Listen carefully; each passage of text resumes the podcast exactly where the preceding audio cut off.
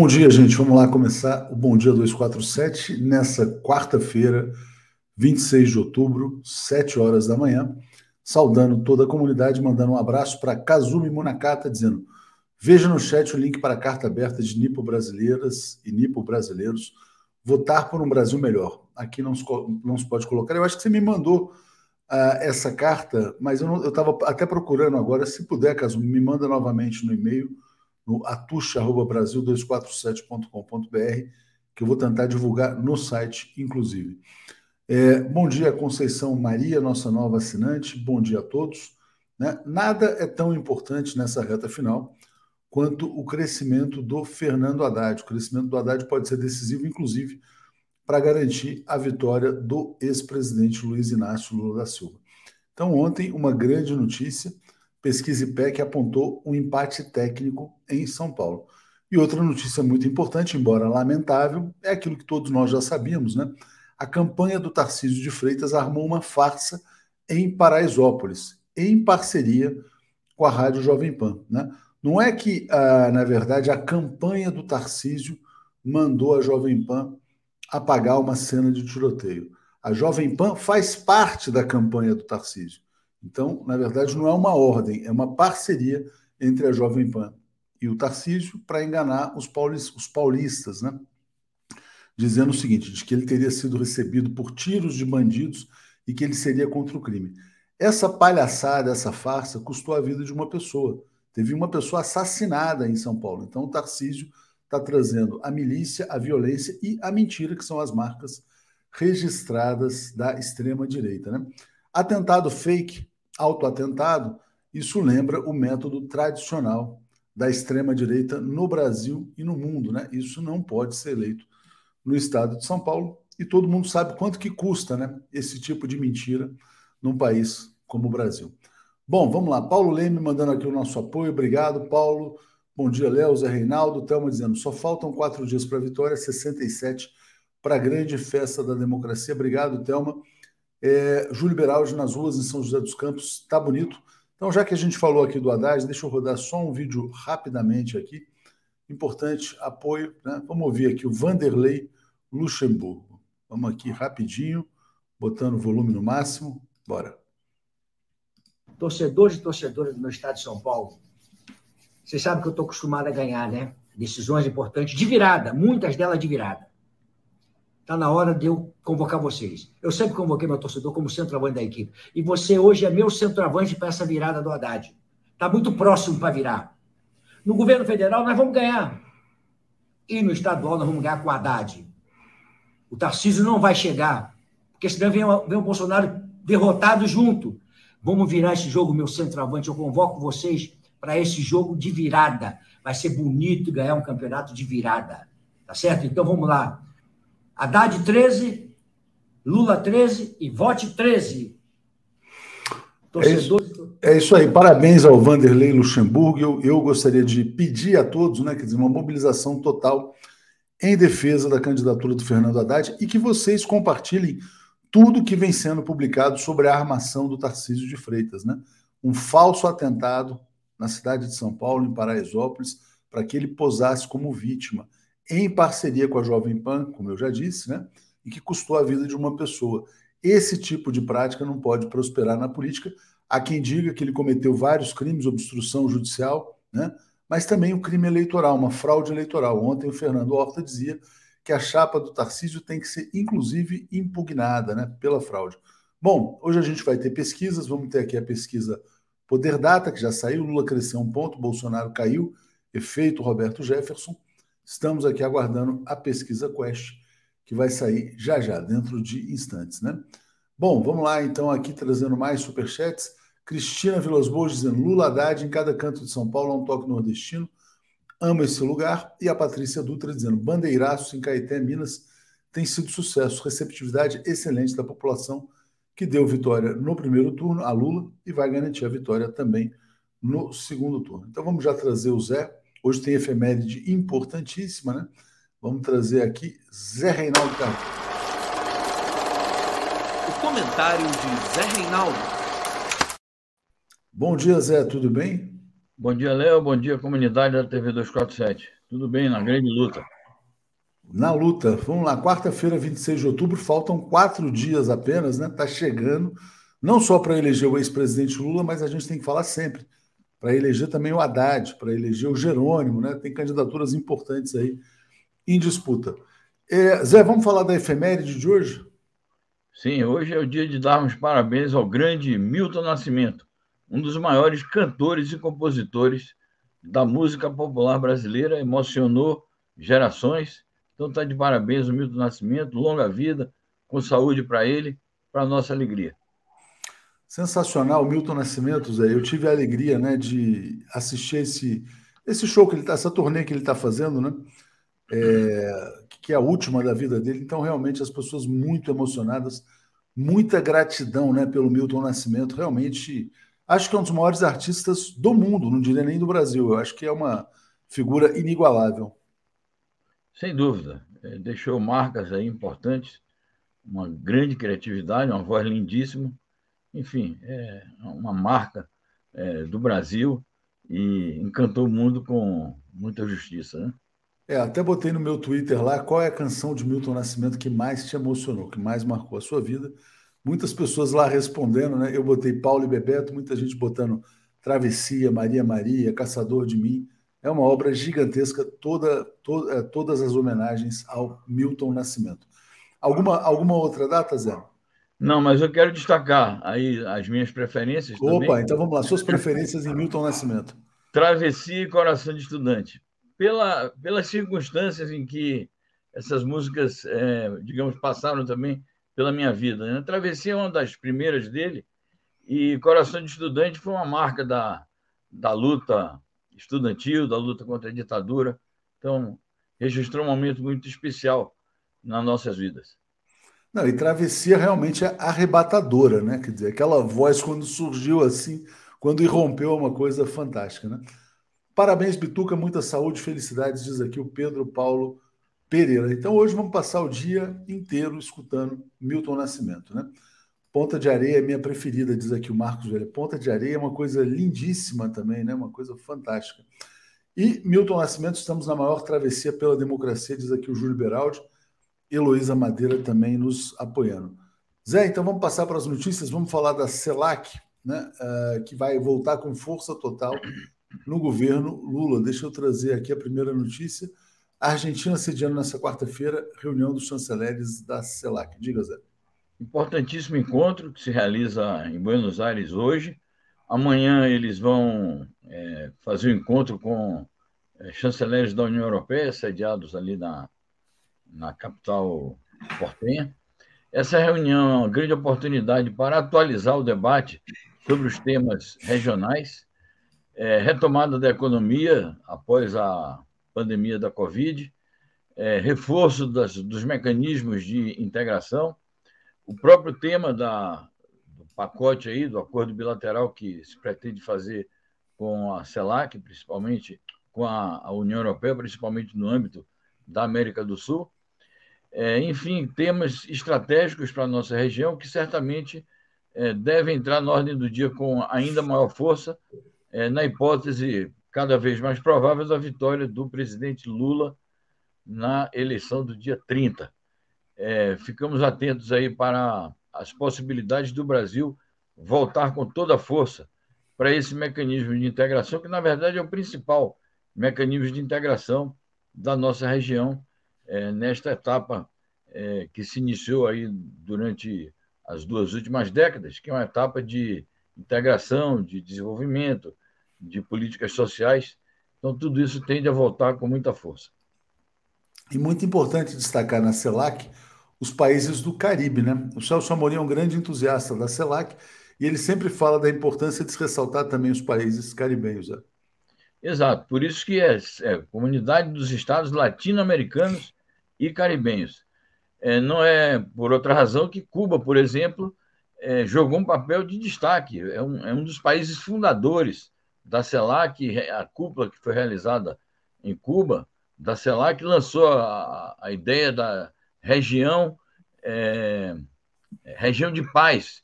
A, a, América Latina e o Caribe é uma, uma das regiões de paz no mundo, uma região livre também de armas nucleares. Então, é, de fato, o Caribe tem todo um papel destacado a desempenhar no âmbito da CELAC.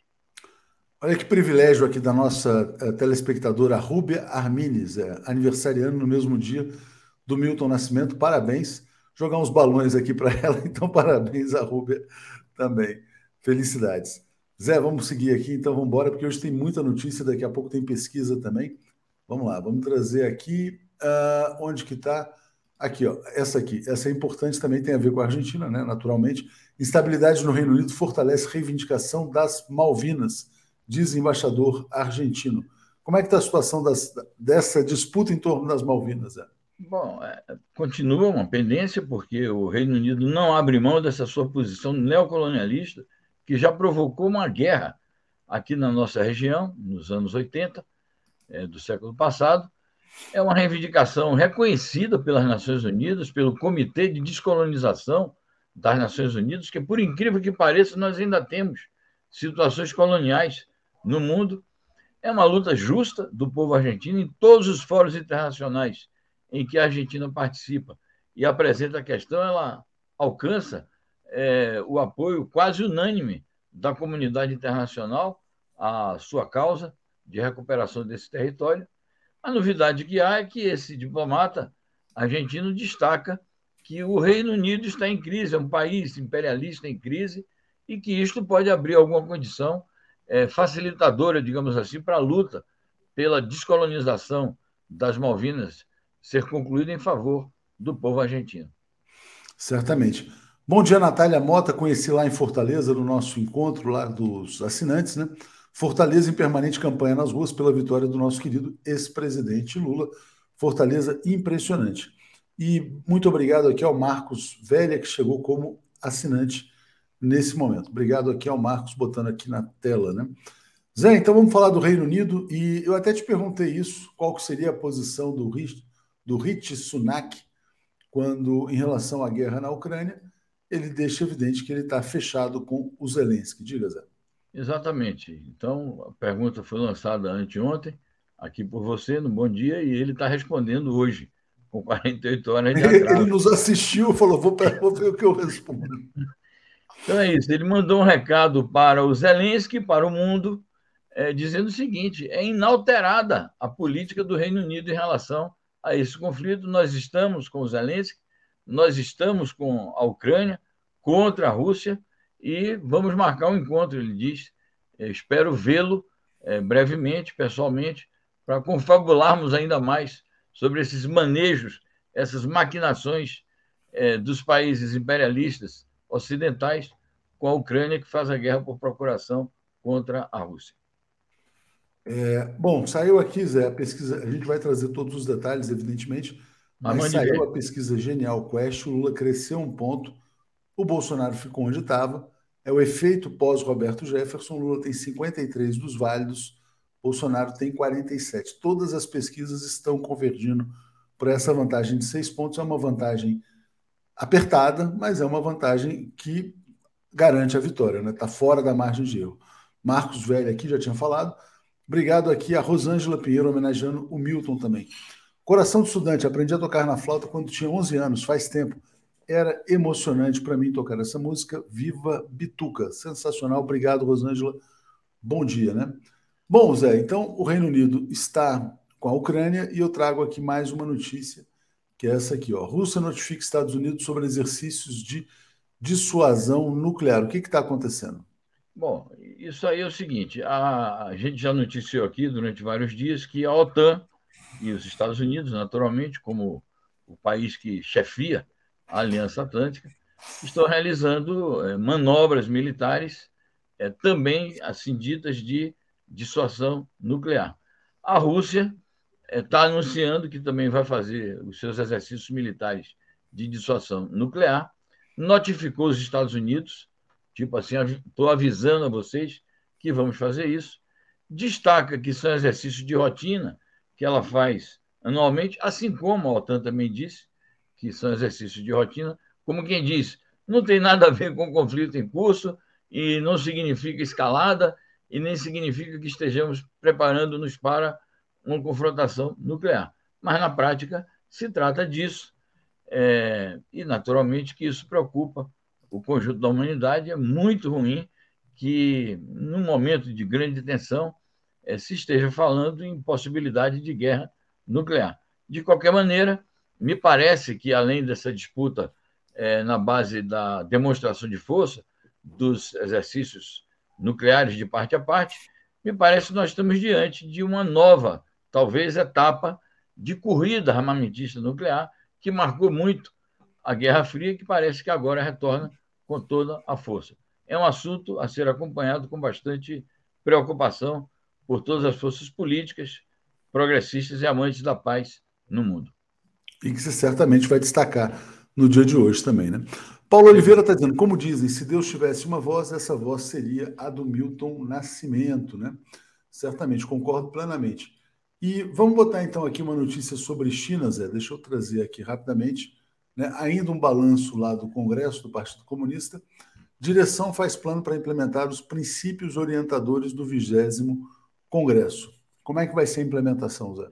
Então, eles reuniram já o Biro Político do partido, é, sob a presidência do Xi Jinping, que foi reeleito secretário-geral, é, é uma mobilização geral na sociedade chinesa. Todas as instituições políticas da China, todas as instâncias do poder popular na China, todas as organizações sociais serão encarregadas de tarefas é, de estudo, divulgação, é, enfim, uma grande agitação política no país em torno das medidas propostas pelo vigésimo Congresso. Isso vai bater lá adiante na Assembleia do Poder Popular, que é o Parlamento da China, que se reunirá em março do próximo ano, assim como a Conferência Consultiva Política do Povo Chinês, que também se reunirá em março, é a organização de Frente Única da China, é, porque lá naqueles dois eventos serão eleitos os governantes do país. Naturalmente, Xi Jinping será reeleito presidente da República, será eleito novo primeiro-ministro. Então, tudo isso faz parte da aplicação das diretrizes do Congresso. Além disso, é, os planos é, concretos de governo também serão implementados a partir da leitura, do estudo e da divulgação é, dessas resoluções do Congresso. É, dentro já desse, dessa perspectiva, as é, representações diplomáticas da China estão organizando é, coletivas de imprensa, é, conferências de todo tipo, debates com as forças políticas nacionais e os veículos de imprensa e instituições acadêmicas dos países onde essas missões estão acreditadas. Nesse sentido, a Embaixada da República Popular da China em Brasília realizou ontem uma conferência virtual é, com imprensa e com instituições acadêmicas, exatamente para difundir entre essas comunidades de informação e acadêmicas as decisões do Congresso e compartilhar com os que estavam presentes é, as principais ideias e ouvir também é, como que isso tem repercutido em cada país. Nós, do Brasil 247, fomos honrados com o convite, participamos da conferência que foi dada por um ministro conselheiro da Embaixada da República Popular da China, e fomos honrados também com a oportunidade de tomar a palavra e ali expressamos, é, informamos sobre o trabalho que nós temos realizado, é, noticioso e reflexivo, opinativo, sobre esses temas aí do Congresso do Partido Comunista da China. Muito bom, Zé. Deixa eu agradecer bastante aqui a Alejandra, assinante nossa aqui há 26 meses, está dizendo assim: Comecei a amar o Brasil na década de 80, antes de vir morar aqui, através da música de Milton, Caetano, Chico Buarque, Betânia. Né? Então, parabéns, e é o poder da música brasileira como grande instrumento cultural né, do país. Soft power, né? Jairo Costa está dizendo: bravo para Milton cantando Beatriz do Edu Lobo, Sheila Vilela apoiando, Marcelo Quintão, Coração Civil, João Carlos, Milton Nascimento fazendo backing vocal na música do Led Zeppelin ao vivo, é a coisa mais linda. Me manda, essa eu não conhecia, então obrigado aqui pelas referências sobre o Milton Nascimento. Zé, uh, antes de chamar o Paulo e o Alex, queria te perguntar como é que você está vendo a importância desse crescimento do Fernando Haddad aqui em São Paulo, uh, que eu acho que pode jogar um papel decisivo na eleição do próprio Lula. Então, queria te ouvir sobre isso. Sem dúvida, foi a melhor notícia da semana até agora, né? Semana que começou com aquelas, aqueles acontecimentos que poderiam ter sido mais trágicos na, no domingo, né? A partir da ação do, do bandido bolsonarista. Então, numa semana que começou assim, essa é a melhor notícia até agora. É, é um, um, clima de virada que se está sentindo já nas ruas de São Paulo e a gente espera que até domingo essa virada se concretize, o Haddad ganhe as eleições e o Brasil se reencontre, né? Brasil e São Paulo, porque será Haddad em São Paulo e Lula lá na presidência da República. Você gosta de um virado a paulista, Zé? é bom. É um bom prato das segundas-feiras. É muito bom, né? É, é segunda-feira, né? Eu comi bastante, né? Porque você tem esses botecos, né? Cada dia é um prato, né? É, no cardápio segunda... dos PFs de São Paulo. Os PFs, o, virado é segunda-feira, terça-feira eu acho que é fígado, quarta-feira feijoada e assim por diante, né? É, terça-feira tem um bife a rolê também, quarta-feira feijoada, quinta-feira tem uma, uma massinha com frango, que vai ah, ser no domingo, e sexta-feira tem um peixe ali maneiro, um peixe adoreiro. É, é verdade. Sexta-feira tem que ser o um peixinho para compensar tudo que você fez na semana, né? Ô Zé, fala do programa de hoje. Bom, o título geral do programa é sobre a modernização socialista na China. A gente lança uma pergunta: o que significa, o que é essa modernização? Mas entrou na ordem do dia o tema da América Latina, com a reunião da, da CELAC, e nós vamos dar todo o destaque também a este tema. Hoje, às 10 da manhã, o professor Legênio e eu. É isso aí. Bom, Jairo, uh, Paulo José está está apoiando a Ana Gleice dizendo denúncia, doutrinação bolsonarista, bostalnarista na Faculdade de Direito Fadipa, em Ipatinga, ao invés de defenderem o Estado Democrático de Direito. Tem que denunciar, né? Tem que denunciar essas faculdades. Bom, Cláudia Barrela, bom dia. Está dizendo assim: ó, vamos proteger São Paulo, vamos virar sem medo de ser feliz. Haddad e Lula 13. É fundamental virar em São Paulo. Saiu a pesquisa Quest, 53,47 Lula na frente. Zé, obrigado. Vou chamar aqui eh, mais cedo hoje o Paulo e o Alex. Tem duas pesquisas aqui para a gente comentar também. Valeu. Vamos adiante. Um abraço a todos. Bom programa. Obrigado. Tchau, tchau. Alex Sonic e Paulo Moreira Leite. Bom dia, gente. Tudo bem? Como é que estão vocês? Paulo, dá uma ajustada na sua câmera aí, que você está muito. Opa, opa, bom dia, tudo bem? Deixa eu ver, pai, preciso vir para cá. Isso, não pode tirar o Lula Pronto. Isso, deixa o Lula aí, deixa o Lula. O Paulo deixa o Lula, Lula lá, deixa o Lula lá, deixa o Lula lá. É bom dia, bom dia, Alex, tudo bem? Bom dia, Léo, bom dia, Paulo, bom dia, Lula. Bom tá dia, Lula. Bom hoje, dia, Lula. mas tá ali, ó, tá ali. Não sai, não sai, não sai dali o Lula, né? Não, bom dia, Boné. Não dorme, não, come, ali. É isso aí, gente. Bom, vamos começar então. Uh, bom, antes, eu estou com a pesquisa Quest aqui já engatilhada para a gente trazer. Mas eu queria que vocês comentassem essa grande notícia de fato, que é o crescimento do Fernando Haddad, que eu acho que pode ser decisivo na vitória do ex-presidente Lula em São Paulo, porque a grande batalha é no Sudeste. Diga, Paulo.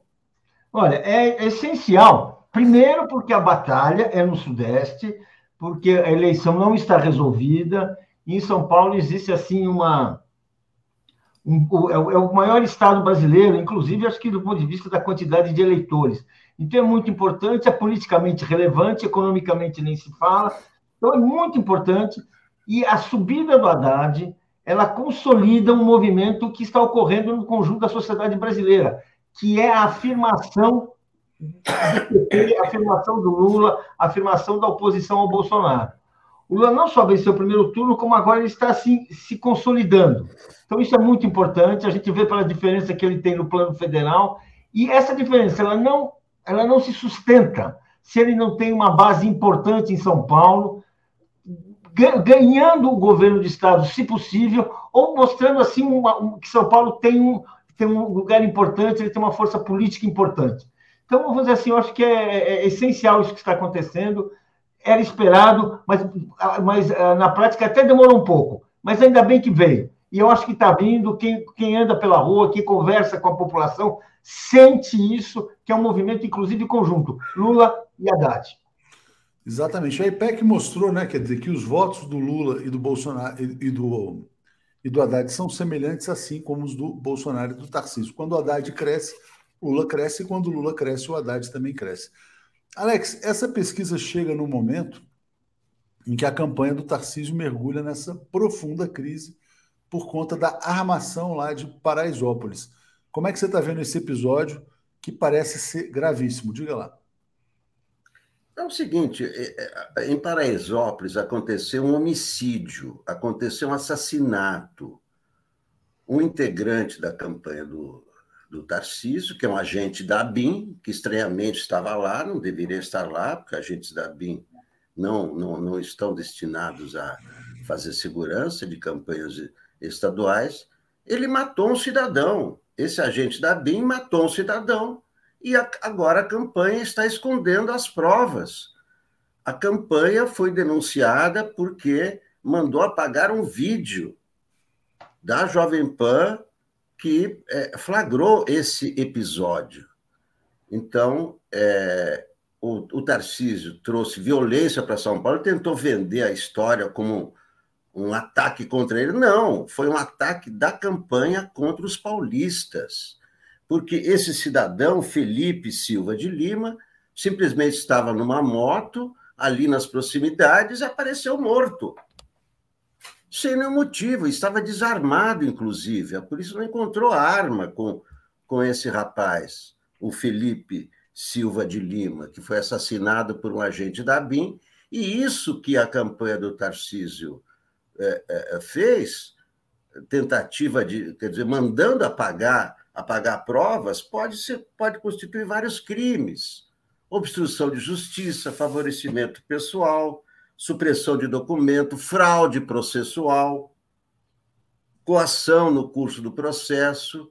Então, é, isso é, tem que ser investigado profundamente, porque houve um assassinato, houve um homicídio, a campanha do Tarcísio de Freitas matou um cidadão paulista. É isso que a campanha está tentando ocultar.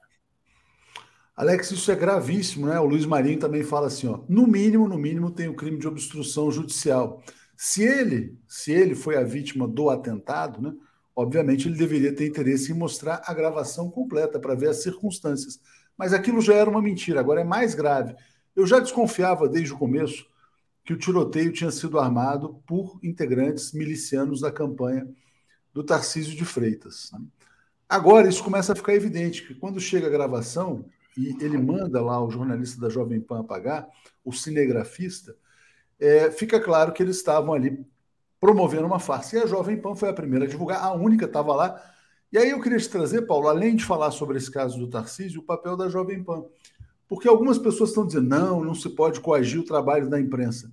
Na minha opinião, não era imprensa. Na minha opinião, a Jovem Pan era parte e é parte da campanha do Tarcísio. Então aí tem uma questão mais grave ainda, uma concessão pública participando da construção e da elaboração de uma farsa junto com uma candidatura miliciana. Diga, Paulo. Exatamente uh, aquela uh, o fato de aquele diálogo em que fala isso você não pode, isso tem que ser apagado, mostra mostra do que, que nós estamos falando. Não tem jornalismo no que a Jovem Pan está fazendo, no que a Jovem Pan fez. O que tem ali, ele estava participando de uma fraude, onde de repente foi, ocorreu uma morte, um crime, e portanto agora a Jovem Pan estava, foi orientada e foi o que e, e, e foi orientada e não, e não reagiu de, de, de nenhuma forma a suprimir a prova do crime. Isso, vamos dizer assim, é, vamos dizer assim, é assim, não tem jornalismo aí. Aí nós temos é, é uma outra coisa. E aí eu queria falar uma coisa que eu vou escrever a respeito, porque eu acho que é, é, o Bolsonaro, é, o, o, o, a, a, tragédia lá em a tragédia na a matança do Roberto Jefferson, não é? E toda a biografia do Bolsonaro mostra que nós estamos num país em que está sob o governo de oficiais uh, uh, e integrantes militares que integraram, em momentos diferentes das suas vidas, o chamado porão militar, o porão da ditadura. E, e, e, eles estão condenados a cedo ou tarde cometerem crimes e eles precisam esconder provas de crimes. E esses crimes são cometidos. O, o, o, grande crime do porão da ditadura foi o quê? Foi a bomba do Rio Centro, que explodiu no colo do sargento. O que nós temos é uma nova bomba do Rio Centro aqui, que, que foi cometido aqui, em lá no, no, aquela noite terrível do Jefferson, aquelas matanças, aqueles tiros, as bombas, também o que, que nós tivemos? Uma, ações terroristas e que agora estão querendo apagar. O Jefferson, o Jefferson vai ficar assim, meio ali entrevado, vai ficar preso, ninguém vai investigar nada, por quê? Porque tudo isso nos remete, tudo isso remete a um poder clandestino, ilegal, que comete crimes e depois precisa apagar seus rastros. É isso que eles não têm fazendo agora, vão fazer, vão fazer com o Jefferson, e vem fazendo desde 1981, quando a bomba explodiu no centro. É, bom, a Maria Vilela fazendo um comentário importante, né? Isso que o Alex também colocou um rapaz foi executado na construção da farsa do Tarcísio que mandou apagar as provas. Mas aqui tem uma questão importante, é, que é a postura que está me parecendo até bastante correta da polícia de São Paulo até agora. A polícia vai pedir a íntegra dos vídeos da Jovem Pan que a equipe de Tarcísio mandou apagar. É, a meu ver, Alex, tudo isso tem que acontecer antes da, da eleição. Isso tem que ser desmascarado urgentemente, porque é um perigo, né, esse cara se tornar governador de São Paulo. Como é que você vê essa posição da Polícia Paulista? Não, a posição é, é, é, é corretíssima. Né? É claro que faltam poucos dias. Você não pode terminar uma investigação em três, quatro dias. Não dá para exigir isso aí. Né? Mas é, o que, os, o que os, os paulistas estão vendo é o resultado da campanha do Tarcísio. Ele traz a violência para São Paulo. Isso estão todos vendo. Ninguém vai esperar uma, que a investigação acabe em três dias, em quatro dias. É claro que não vai acabar. Agora, o que está tá acontecendo em, em, em, em, São Paulo é que o, é, o Lula cresceu seis pontos em São Paulo. Isso que mostrou a pesquisa IPEC ontem. Então, esse crescimento do Haddad diz respeito ao crescimento do Lula. Quer dizer, é o Lula que traz voto para o Haddad, não o contrário. É, isso é evidente, né? O Lula está aí há 40 anos, o Haddad é um político novo. Então, é, é o Lula que está trazendo é, essa, esse incremento de intenção de voto, porque é ele que está crescendo. Ele cresceu de 40 para. Ele, ele está só um ponto na, a, atrás do Bolsonaro no estado de São Paulo né? que é um resultado excelente para o Lula. E o que está acontecendo também, eu acho que vai acontecer cada vez mais, esse incremento no Haddad significa voto dos tucanos. Né? E são os votos tucanos que, felizmente, felizmente, apesar do absurdo do que o PSDB, do, do, do PSDB apoiar o, o, o Tarcísio, os, os, os tucanos, os eleitores, não estão seguindo a orientação do PSDB estão votando corretamente em Haddad, em Haddad, porque Tarcísio é uma ameaça, uma ameaça não só a São Paulo, é uma ameaça ao Brasil, porque a vitória dele significa uma fortaleza bolsonarista em São Paulo. Você imagina o que vão fazer os bolsonaristas com o maior orçamento do país, com a polícia de São Paulo, que vão tirar a, a, a Câmara, com a TV Cultura, o que, que eles vão fazer então, é, é uma grande ameaça ao país a, a, a essa, essa, essa campanha. Felizmente, há essa, essa reação do, do Haddad na hora certa, que é agora, faltando poucos Não, Por isso dias. que é tão importante o vídeo do Vanderlei Luxemburgo, né, convocando para a virada em torno do Haddad, dizendo o seguinte: olha, não per... olha, o Lula vai vencer, mas não se pode permitir que o fascismo se refugie no estado de São Paulo. É, Paulo, deixa eu trazer aqui, vou ler os comentários aqui, já vou te passar, vou trazer a pesquisa também. Vou agradecer aqui ao Francisco Ronaldo Ferreira, dizendo: acompanho vocês, vejo credibilidade, fico com medo das pesquisas, de estarem mentindo quase todas iguais. Acho que não estão mentindo, não, quer dizer, eles não vão jogar toda a credibilidade fora nessa reta final. Paulo, mas é evidente que os resultados, isso não é uma garantia, as pessoas têm que ir lá, votar, mobilizar, enfim. Paulo José está nos apoiando aqui, Marcos Carince. Milton Nascimento, gênio da raça. Por sinal, raça de Milton Nascimento Fernando Brant foi a primeira música do Bituca que arrebatou meu coração. Fantástico, exatamente, maravilhoso. E hoje também é aniversário do Belchior, então só lembrando, tem também outro grande artista brasileiro fazendo aniversário. Romeu Pinheiro, dizendo, Erundina ganhou na reta final a prefeitura em São Paulo. Amara Lima, Léo, tive que justificar, pois estou em Curitiba atualmente. Desta vez irei levar meu, meu, irei levar meu voto em Lula Haddad, de virada é mais gostoso. Jairo, o Bar do Mar lançou o bolinho Lula com chuchu. Vou comer quando for ao Rio novamente. Rafael Mendonça apoiando. Cláudia dizendo: vamos proteger São Paulo, vamos virar sem medo de ser feliz. Já tinha lido aqui. Paulo, então vamos botar a pesquisa no ar. Está aqui, ó, Genial Quest. Está aqui agora na tela. Vamos começar, deixa eu só tirar aqui esse comentário, a gente vai passando. Tem um crescimento importante do Lula, pequeno, mas importante. Todo crescimento agora é fundamental. Então estava 47 a 42, está 48 a 42, né? É, isso a pesquisa estimulada. Vamos pegar agora aqui uh, por região, né? Isso que o Alex falou é importante, né? Então já há um empate aqui no Sudeste, praticamente. Deve, isso se deve ao crescimento no, no, em São Paulo, vantagem folgada no Nordeste. Infelizmente, Bolsonaro abrindo no Sul e no Centro-Oeste, e um empate também na região Norte, né? Bom, entre mulheres 50-40, masculino um empate, 46-45, as mulheres garantindo a vitória do Lula.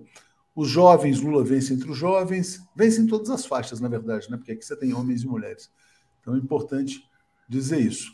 Infelizmente, quem tem ensino superior vota mal no Brasil.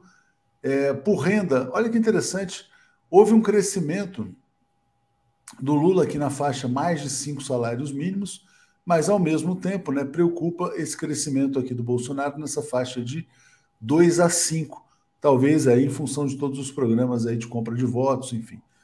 É, ele cresce, Bolsonaro cresceu um pouco entre os evangélicos, entre os católicos o resultado mais ou menos estável. Vamos aqui seguindo, quero botar aqui. A... Ah, isso aqui é importante. A Quest é o único instituto que faz é, esse levantamento, likely voter, né? Então ele pega pessoas que. Ele, ele tem um critério para tentar estimar o que seria a abstenção. Mesmo contando a abstenção, o Lula venceria por 52,1 contra 47,9. Então, Paulo, já te passo aí para fazer uma apreciação inicial dessa pesquisa. Olha, o que eu acho importante nessa pesquisa é porque ela não tem surpresas. Nós estamos assim na reta final estamos assim no segundo turno, e, a, e, e, rodada após rodada, nós temos oscilações para cima e para baixo, você pode ter mudanças aqui ou ali, mas ela apresenta assim uma liderança sólida do Lula, uma vantagem acima da margem de erro, e que vai se, que vai se afirmando. Ela pode, pode afunilar, pode diminuir, mas é isso que está lá. E nós vemos aqui uma diferença de cinco pontos, uma diferença importante.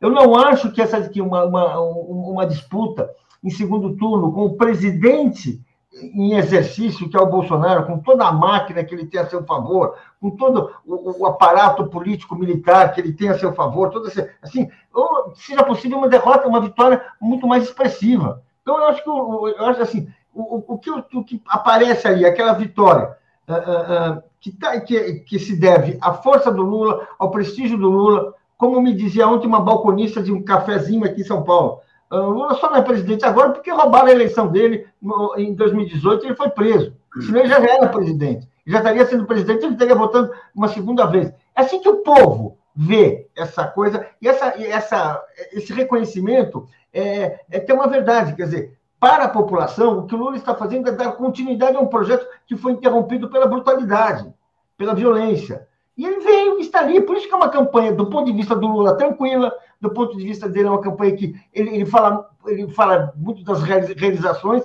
está, está falando, isso é muito importante, do que ele vai fazer daqui para frente, isso é muito importante. Eu acho que, vamos dizer assim, para mim, estamos assim, é uma, é uma, é uma, uma eleição anunciada, porque tem um candidato que tem uma história que faz dele um candidato imbatível desde que ele possa concorrer. Certamente. Uh, ainda é uma eleição, uh, Paulo e Alex, quer dizer, relativamente apertada, né? Então toda a mobilização é necessária e essa reta final é muito importante. Alex, passo para você fazer seu comentário inicial sobre a pesquisa Quest. Não, é, é, é o seguinte: é, é, preciso ler as pesquisas direito, né? Às vezes a gente acha, às vezes as pessoas são levadas, ah, as pesquisas estão mentindo, as pesquisas estão combinando e tal, e etc. É, é preciso ver que a diferença de seis pontos pode ser um empate, porque as pesquisas todas têm margem de erro, algumas de três pontos, outras de dois pontos. Então, a diferença de seis pontos não significa que o Lula vai vencer por seis pontos, pode até vencer, mas isso pode ser um empate. Então, é, tem que ler direito as pesquisas. Não é uma situação folgada. Situação folgada é quando tem mais de 10 pontos e tal. Seis pontos, pode ser um empate também. Então, é, antes de considerar que o Lula já ganhou, é importante manter a campanha. Claro que a campanha do Lula são pessoas experientes, não, não estão cantando vitória, eles sabem analisar bem as pesquisas, fazem pesquisa todo dia, né? sabem que a eleição não está ganha. A eleição só vai ser ganha no dia da votação. E é preciso manter é, é, esse, esse clima. É o, é o Vanderlei Luxemburgo na rua, é a Daniela Mercury no telefone convencendo as pessoas. Está vendo essa movimentação, né? esses, esses atos né? com é, as forças da sociedade comparecendo, com Henrique Meirelles, com Pérez. Não é só o PT, é importante ver que não é só o PT, é a Simone Tebet, é a Marina Silva. Então, não é, não é, não é uma vitória garantida a diferença de seis pontos. Não, concordo plenamente com você, né? Mas de qualquer maneira todas as pesquisas estão convergindo. Inclusive a pesquisa Poder Data saiu hoje, também deu 43 a 53 a 47. Né? Vamos, vamos, vamos então só, só, só para alertar o Alex. Eu sempre disse que a vitória não está garantida e que voto só se ganha na urna. Agora, quando você tem uma eleição que você tem este, você tem este resultado, você vê uma tendência. O que você está tendo. Todos os, os institutos, o primeiro turno, todos eles demonstram uma tendência. Isso aqui que nós estamos vendo é uma continuidade do primeiro turno, coerente. Ou seja, existe sim o, o, eleitor brasileiro ele está demonstrando que ele tem uma experiência, que ele tem uma visão política. Não quer dizer que isso aí não possa ser alterado, não quer dizer que isso aí até domingo possa ocorrer uma tragédia e alguma coisa se modifique. Nós sabemos que esses exemplos existem, por isso ninguém está descansando, ninguém está dizendo assim. O povo, aliás, não está descansando. É só sair na rua, conversar com as pessoas, mostrar, dar um panfletinho, dar um documento, dar um adesivo. As pessoas estão felizes de, de ajudar a campanha do Lula, querem ajudar a campanha, estão mobilizadas pela campanha do Lula. É isso que está acontecendo. E é por isso que está assim. É por isso que está assim. É por isso que tem está se mantendo nesse está se mantendo nesse patamar que é um patamar sim de vitória. Seria melhor, seria.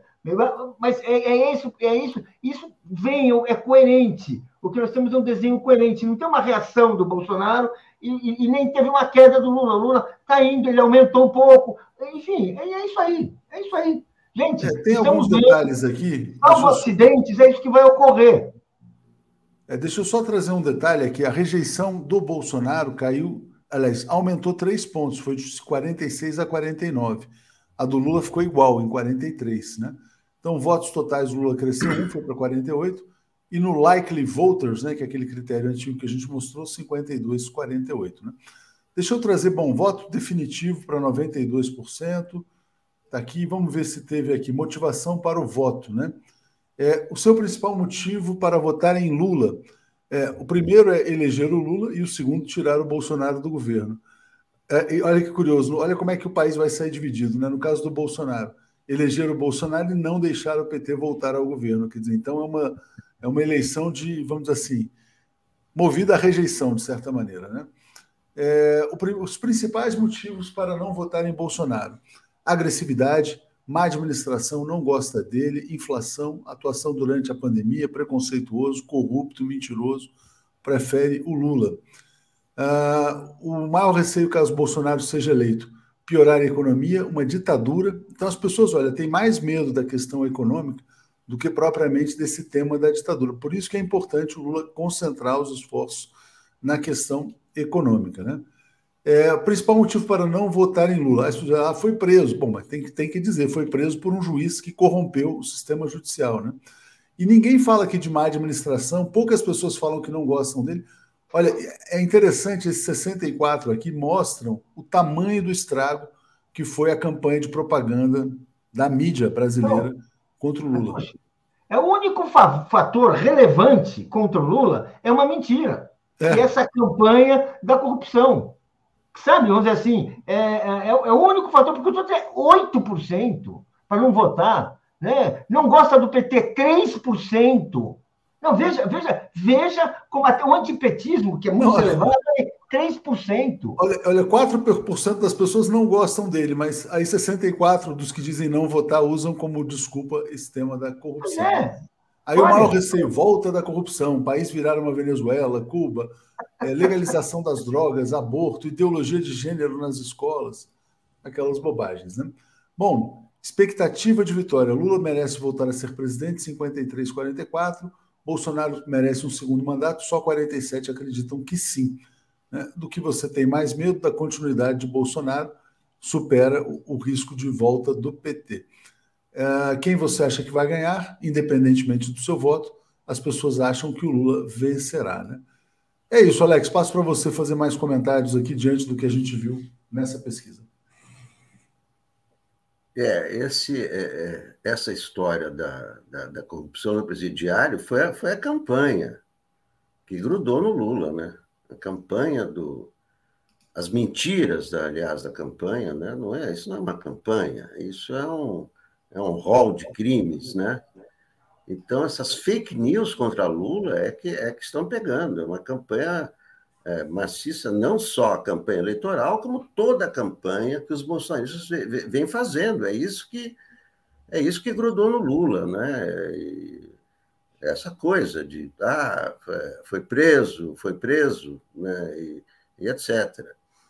É, agora, o, o, o, o futuro o futuro com Bolsonaro é ameaçador né, para todos, né? E, e, principalmente pelo bolso, claro, porque você vive numa instabilidade, você vive numa desorganização, no mundo da mentira, como é que você vai ter prosperidade? Como é que o país vai crescer? O país que é um páreo internacional, qual é o país que pode crescer sendo um párea, né? Um, um, país que queima a sua Amazônia, sendo que o meio ambiente é a principal preocupação do mundo. Então, é, a, a, uma, uma, uma, uma, vitória, que seria um desastre do, do Bolsonaro, não, não, não remete à prosperidade, não, não remete. Né, é, a inflação já está subindo, quer dizer, a gasolina já está subindo, to, todos esses, né, esses gimmicks de, de campanhas. Ah, a gasolina está. Não, a gasolina tá, já está subindo de novo, a inflação vai subir de novo. Não é? porque é, é, é esse, esse, esse realmente é, é, é, o grande ponto. E isso tem a ver com ditadura. É claro que né, as ameaças de ditadura isolam mais o Brasil. Né? As pessoas podem não perceber na pesquisa o que é uma ditadura, o que é grave também, né? É, não, essa, é, essa, é, essa é, as pessoas subestimam a ditadura, né? Não sabem o que é uma ditadura, as pessoas não viveram a ditadura. Né? Essa é, uma, é, é, é, um, é um dos pontos né, que eu acho que é, fracos da, da, campanha do PT. É mostrar o que é uma ditadura. Não é? Tanto que as pessoas não percebem. Né? A ditadura tem relação com a, com a economia. A ditadura foi um tempo de inflação. De achatamento salarial, né, salarial. De arroxo salarial. É, não, então, há uma relação direta entre, entre ditadura e, e, e miséria. Né? É, ontem, a, acho que foi a Juliane Furno que falou no Boa Noite que essa fórmula do Paulo Guedes de desvincular o salário mínimo das correções lembra uma fórmula Delfim, da ditadura militar também. Nilson Abreu está dizendo: Lula só não foi eleito no primeiro turno devido às presepadas do Ciro. Ele ainda não ajudou e sumiu sem, sem ir para Paris dessa vez. José Cruz, a, Lula, a, onda Lula aqui na Bahia, vocês não têm ideia. Exemplo, uma cidadezinha aqui com 10 mil habitantes, ontem tinha na rua 7 mil pessoas na passeata dançando, né? É, Paulo, eu vou botar só um tweet que o Haddad colocou agora, ele botou agora há pouco no Twitter, para esclarecer, né? O Tarcísio, a ordem da equipe do Tarcísio, é um cinegrafista para que apagasse imagens do tiroteio, pode configurar cinco crimes: obstrução judicial, favorecimento pessoal, supressão de documento, fraude processual e coação no curso do processo. É evidente que o Tarcísio não tem a menor condição moral de governar São Paulo. Paulo, vou te passar para fazer um fechamento aí do tema da, da pesquisa, né? mostrando também, ah, só para você, a, a, a, na verdade, arredondar esse, esse, esse comentário sobre essas questões, né? Quer dizer, quer dizer, ainda existe uma rejeição ao Lula que é muito inflada, mesmo, na verdade, com toda essa ideia de frente ampla. Ontem ele participou de um evento, falou que vai ficar um mandato só. O Lula está cumprindo um papel que é meio que de devolver a democracia para os brasileiros, é salvar o Brasil da ditadura e da destruição, né? essa rejeição tinha que estar tá caindo, porque ele está cumprindo uma jornada heróica. Diga, Paulo. Não, vamos dizer assim: uh, é impossível você imaginar que uma pessoa atravesse uma década, foi esse tempo que durou. Mensalão Lava Jato, há mais de uma década, sendo diariamente atingido por todos os veículos da mídia, da grande mídia, veículos de televisão, rádio, jornais e revistas, ou seja, e você passar em column. Não é, não é possível. Dizer assim, isso, isso gera uma memória, isso gera um reflexo. As, as pessoas podem até te perdoar, como eu acho que as pessoas perdoam, mas muitas pessoas não conseguem, não, não foram capazes de, de realmente uh, avaliar que isso era uma fraude, era uma farsa, porque ninguém teve tempo, ninguém foi esclarecido a ponto de realmente falar: olha, aquela eh, do, do Lula sobrou assim, um apartamento que nunca foi dele e um sítio que era de um amigo. A todas aquelas histórias que tinham da corrupção, que tem, acabaram. Sobrou um apartamento que foi reconhecidamente, não, nunca foi dele. Aquele triplex do Guarujá, gente, foi vendido pela própria OAS.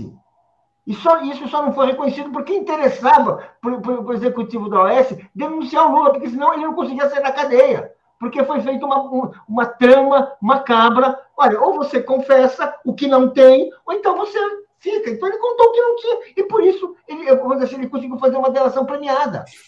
Mas, assim, esse é, esse é o mistério, é o absurdo de como foi se construindo politicamente uma acusação contra o Lula, que permanece. Agora, que não resiste a nenhum, nenhum exame frio dos fatos e que, vamos dizer assim, pode ser desmontada, porque além de, de os fatos serem fracos, houve uma conspiração para, para condenar o Lula. E essa conspiração é que foi denunciada pelo Delgatti, que foi denunciada pelo, uh, uh, pelo Intercept. É uma conspiração que ficou evidente mas era uma conspiração porque ela não tinha fatos reais para se sustentar. Então, era uma conspiração para manter esse ambiente. Então, vamos dizer assim, o povo brasileiro vai entender isso, está compreendendo isso. Se ele acreditasse mesmo na corrupção, não, o Lula não teria esse voto que ele tem, que quase permitiu uma vitória no primeiro turno. E hoje, ande pela rua, converse com os eleitores, para saber, a maioria está esperando a posse do Lula, está esperando a vitória do Lula mas assim, não é pouca coisa. São Paulo, que nunca foi um estado, a cidade de São Paulo, que nunca foi um lugar assim, é, especialmente progressista, as pessoas estão esperando, os trabalhadores, você fala com eles. Por quê? Porque eles sabem o que ele representa. O Lula está resgatando o seu papel histórico. Exatamente. Bom, Miriam Pereira Ramos está dizendo: gente, estou chocada com a frieza diante do assassinato com um tiro nas costas de um cidadão no atentado fake do Tarcísio. É chocante e nós vamos investigar essa história aqui também, né? Jorge Veríssimo está nos apoiando, José Cruz está dizendo: a onda Lula aqui na Bahia, vocês não têm. Ah, já tinha lido do, dele aqui. Alex, eu quero só botar aqui na tela rapidamente um excelente motivo para votar no Lula para os indecisos. Está aqui, ó. O velho da van, chamado Luciano Hang. Se Lula vencer, vou embora do Brasil. Mas antes pague seus impostos, né? Seria, seria bom que ele pagasse antes os impostos. É, eu quero colocar aqui uh, tem um sinal, né? O que talvez indique que as pesquisas estão corretas é o desespero da campanha bolsonarista. Aquela coletiva do Fábio Faria, que apontou né, que as rádios não estavam veiculando. Agora surge mais uma bomba, mais um escândalo. Né? Empresa que apontou suposta fraude em rádios recebeu meio milhão da campanha de Bolsonaro. A Soundview, empresa mencionada pelo Fábio Weingarten, recebeu 500 mil reais né? Ela nunca não é especial, não está no contrato social dela lá é, a prática de auditoria, ela nem faz auditoria, mas recebeu uma grana e apontou um, um relatório que esses dois caras aí levaram ao TSE. Alex, tudo no bolsonarismo cheira a fraude, a farsa. Passo para você falar sobre isso. Não, isso aí, isso aí é, é grave, porque é crime eleitoral. Né? O Alexandre mais avisou, ou eles provam essa acusação de fraude das rádios, ou então pode ser investigado por crime eleitoral. E tudo está se configurando como crime eleitoral, porque você vê, uma empresa que não faz auditoria apresenta uma auditoria, né? Tudo, tudo é, é errado, né? tudo fora da, da, das, das chamadas quatro linhas, mas isso aí é o, é o, é o mal perdedor, né? O Bolsonaro não sabe perder. Não sabe perder. Ele vai ter uma oportunidade em 2026 de novo, se a justiça né, permitir. Ele pode ser candidato em 2026, mas ele é um mau perdedor. Então, né, como as pesquisas estão mostrando há mais de um ano a liderança do Lula, então, primeiro, as urnas estão, é, estão favorecendo o Lula. O TSE está favorecendo o Lula. Imagina, o TSE, qual é o interesse do TSE em favorecer o Lula? Né? É, é, as pesquisas estão erradas, vamos. Né, acabou aquela conversa de criminalizar as pesquisas, né, que o Lira né, veio com tudo, vamos criminalizar as pesquisas. Não, é, é, é conversa de mal perdedor. E, e agora vem com esse negócio, não, as rádios não estão veiculando, seis rádios do Nordeste diminuíram. Isso é, é conversa de mal perdedor e, e conversa de crime eleitoral, né? São crimes eleitorais, mas é, é, e, e, agora, a, a, grande questão continua sendo Minas, né? onde o Zema está sendo pressionado pelos bolsonaristas. Cadê os votos? Cadê os votos? Ele, cada dia ele tem que dar uma desculpa. Não, os mineiros demoram a, a explicitar o seu voto. É, não, porque os prefeitos e tal. Né? Porque ali é, é, é a grande batalha. E o Zema não está conseguindo é, convencer convencer os mineiros a, a, a, votar em Bolsonaro. Então, ele está sob uma grande pressão lá em Minas. Certamente.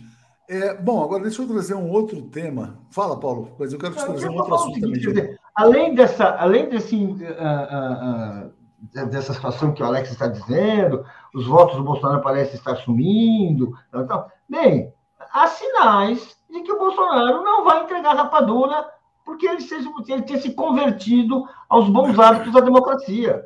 Tem um bom artigo hoje da Helena Chagas mostrando isso. Há sinais de que isso aí ele pode tentar, que ele pode tentar fazer, porque o Bolsonaro ele está procurando pretextos para recusar o, o resultado das urnas. E por mais que sejam falsos esses pretextos, por mais que sejam mentirosos, sejam fabricados como uh, nós sabemos que foram, ele vai tentar usar.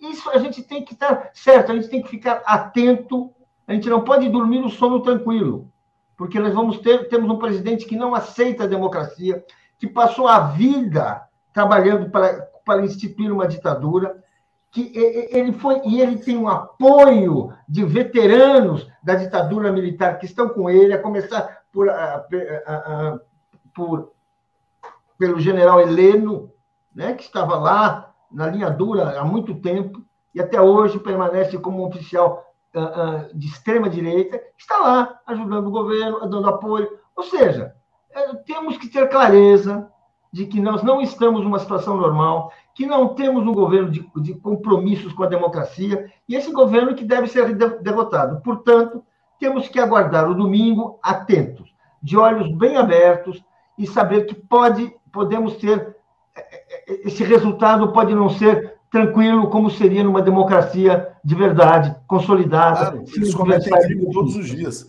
É, deixa eu agradecer aqui, a Roberta Graff está dizendo muito crime na quadrilha, fora 13 neles, liberta-se Brasil. E Dora Cinta dizendo, vocês estão acompanhando as revelações do celular do Bebiano.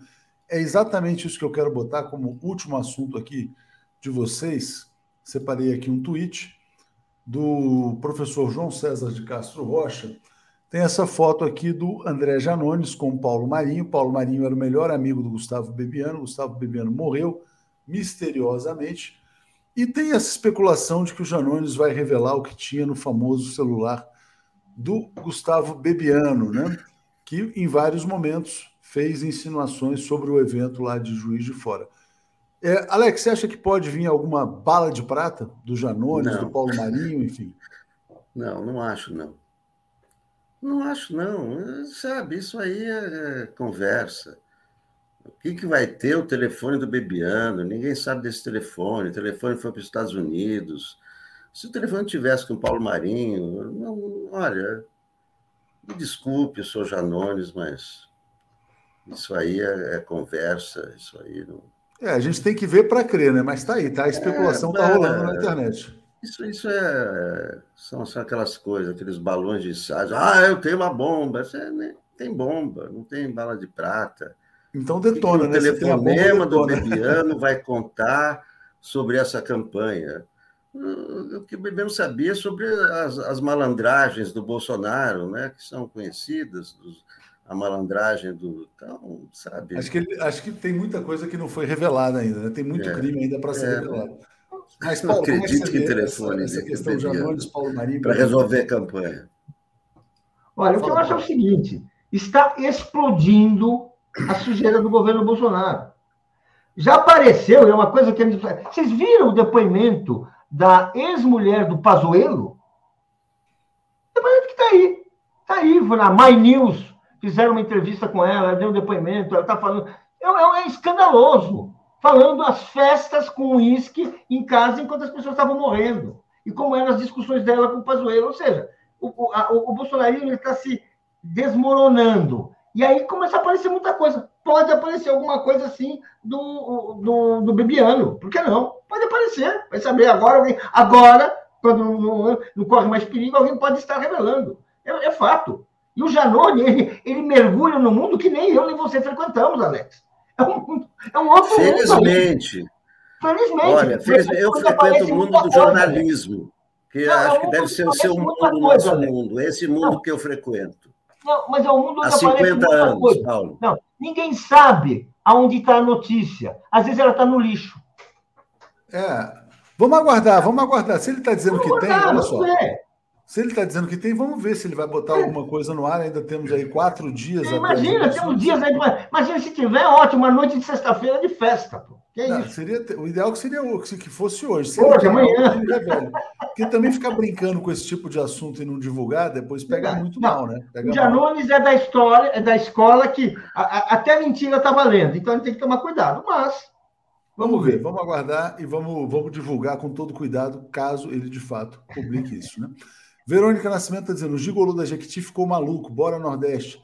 É, Júlio Nogueira, atualizaram um tiro no pé para granada no pé. E o Ney Gomes está dizendo que os sertanojos devem 900 milhões de reais à Receita Federal, né? Parece que o Bolsonaro adora, um, aliás, os sonegadores adoram o Bolsonaro. Muito obrigado, Paulo. Muito obrigado, Alex. Vamos seguir aqui o nosso bom dia. Valeu, gente. Obrigado. Tchau. Obrigado. Apresentação de Daphne Ashton. Bom dia, gente. Bom dia, Daphne. Tudo bem? Bom dia, Léo. Bom, Bom, dia, dia Edu. Bom dia. Bom dia, comunidade. O Edu tá lulando geral, hein? Faz um H também, tem que fazer H, não é só Lula, não, tem que ser Lula e Haddad. Mas você tem que abrir Atenção. o microfone também, Edu. Se não abrir o microfone, também não vai. Eu tenho H, eu não sei como é que faz, mas. É que eu não sei fazer um H, não vou tentar fazer agora. Nunca Se alguém souber, me mostra que eu faço. E parece que vai ter virada aqui, hein? Vai ter um virado a Paulista, hein, Edu? Virada a Paulista. Cara, é... a coisa está difícil, hein? Noticiário é, mas olha só, aí... o Edu me mandou, Daphne, esse, esse... a gente estava falando sobre isso, né? Vamos, primeiro vamos ouvir a Daphne, a sua opinião sobre os Janones, Daphne. Se vem essa tal bomba, se não vem. O Edu eu, mandou eu... tic-tac, né? Eu não sei se vem, eu acho que pode vir, né? Mas o Janones ele é da mesma escola desse, ele aprendeu, eu acho, com essa, esse pessoal do, do da extrema-direita. O importante não é o conteúdo da notícia, o importante é o suspense, né? É o engajamento. Então, ele está fazendo esse jogo, né? A gente não sabe o que, que vai sair daí. Pode ser que saia o celular do Bebiano e a gente torce para que saia, né? Porque cadê esse celular? Todo mundo se pergunta. Mas o, o importante é ele, ele fazer essa movimentação nas redes e todo mundo prestar atenção nisso e ficar nesse suspense. Enfim, é, eu acho que a gente, claro, né, nós aqui que estamos trabalhando com jornalismo, a gente tem que tomar cuidado com isso, mas ele está fazendo o papel dele na campanha, está respondendo do mesmo jeito que esse pessoal da extrema-direita fica engajando é, o público ali para dar uma notícia, para dar uma informação. Mas eu estou aqui na, na espera, na expectativa. Eu estou tô, tô brincando disso, estou gostando disso. E, e essa foto, né? É, essa foto ela foi feita com requintes de crueldade. Tem o Paulo Marinho, o sorriso maroto do Janones no fundo e o celular em primeiro plano. Diga, o que, que você espera disso aí? Olha, eu, eu acredito, sinceramente, eu acredito que isso é, eu concordo um pouco com o Alex é, e também com a Daphne. Né? O importante não é o conteúdo, o importante é a imagem, né? Imagem é tudo.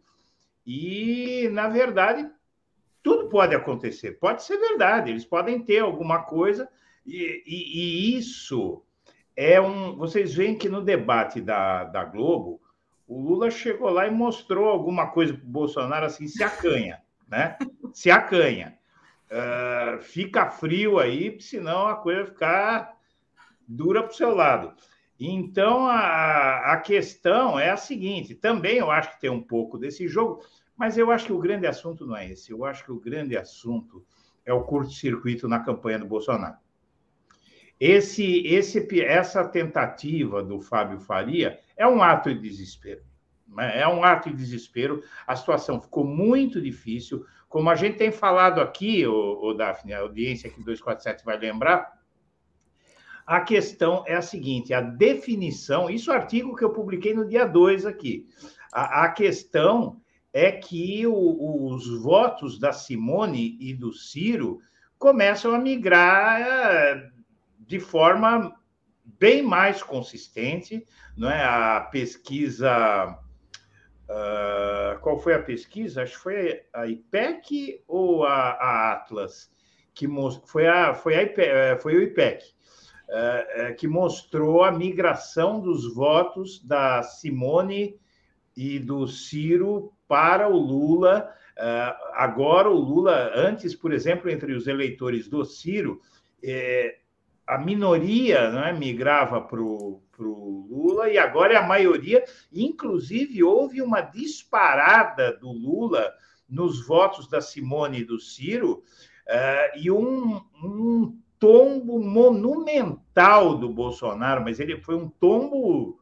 Uh, assim enorme dele nas intenções, pelo menos o que essa pesquisa uh, mostrou, não é? E também o, o, o Bolsonaro esgotou uh, o estoque dele uh, aqui em São Paulo. A diferença é pequena. Em Minas Gerais, provavelmente ele vai perder. Então, quer dizer, e aí entra o Nordeste para salvar o Brasil pela terceira vez é, né, pela terceira vez desde 2010. A gente se lembra que em 2010, todo mundo lembra daquele caso da Maiara Petruso, é, que pediu para afogar os nordestinos, porque a Dilma venceu o Serra com o apoio do Nordeste. Depois, em 2014, volta novamente a artilharia contra os nordestinos, porque a Dilma venceu o Aécio. Uh, em 2018, é uma eleição atípica de tudo que já se viu, e agora, em 2022, o Nordeste volta para eh, chutar a direita para escanteio. Uh, e, e eu, eu acho que quem vai salvar o Brasil em 2022 é o Nordeste. É, mas é muito importante essa virada em São Paulo. Vou Sim. passar para vocês, é, porque se virar em São Paulo, aí já está aí consolida.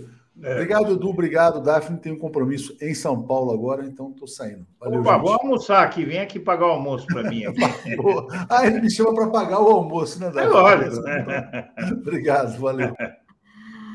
Valeu.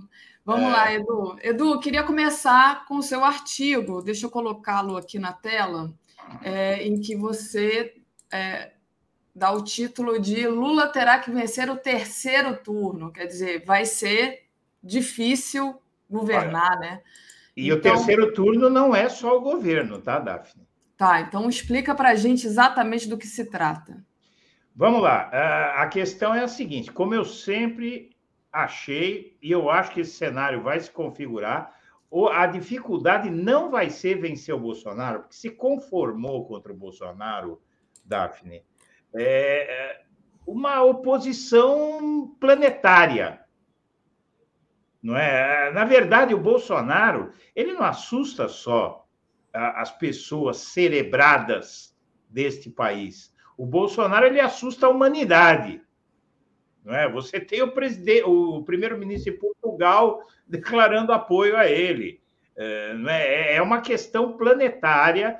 Há, há, há uma na a comunidade das nações vê com apreensão o que acontece no Brasil, porque nós temos hoje o, o, o maior extremismo de direita é, dos países democráticos, assim, das democracias consolidadas, que se, que se enxerga no cenário internacional. Pior que na Hungria, pior que em toda parte.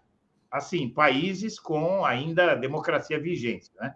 É, então, uh, o terceiro turno, primeiro, é o que vai acontecer domingo.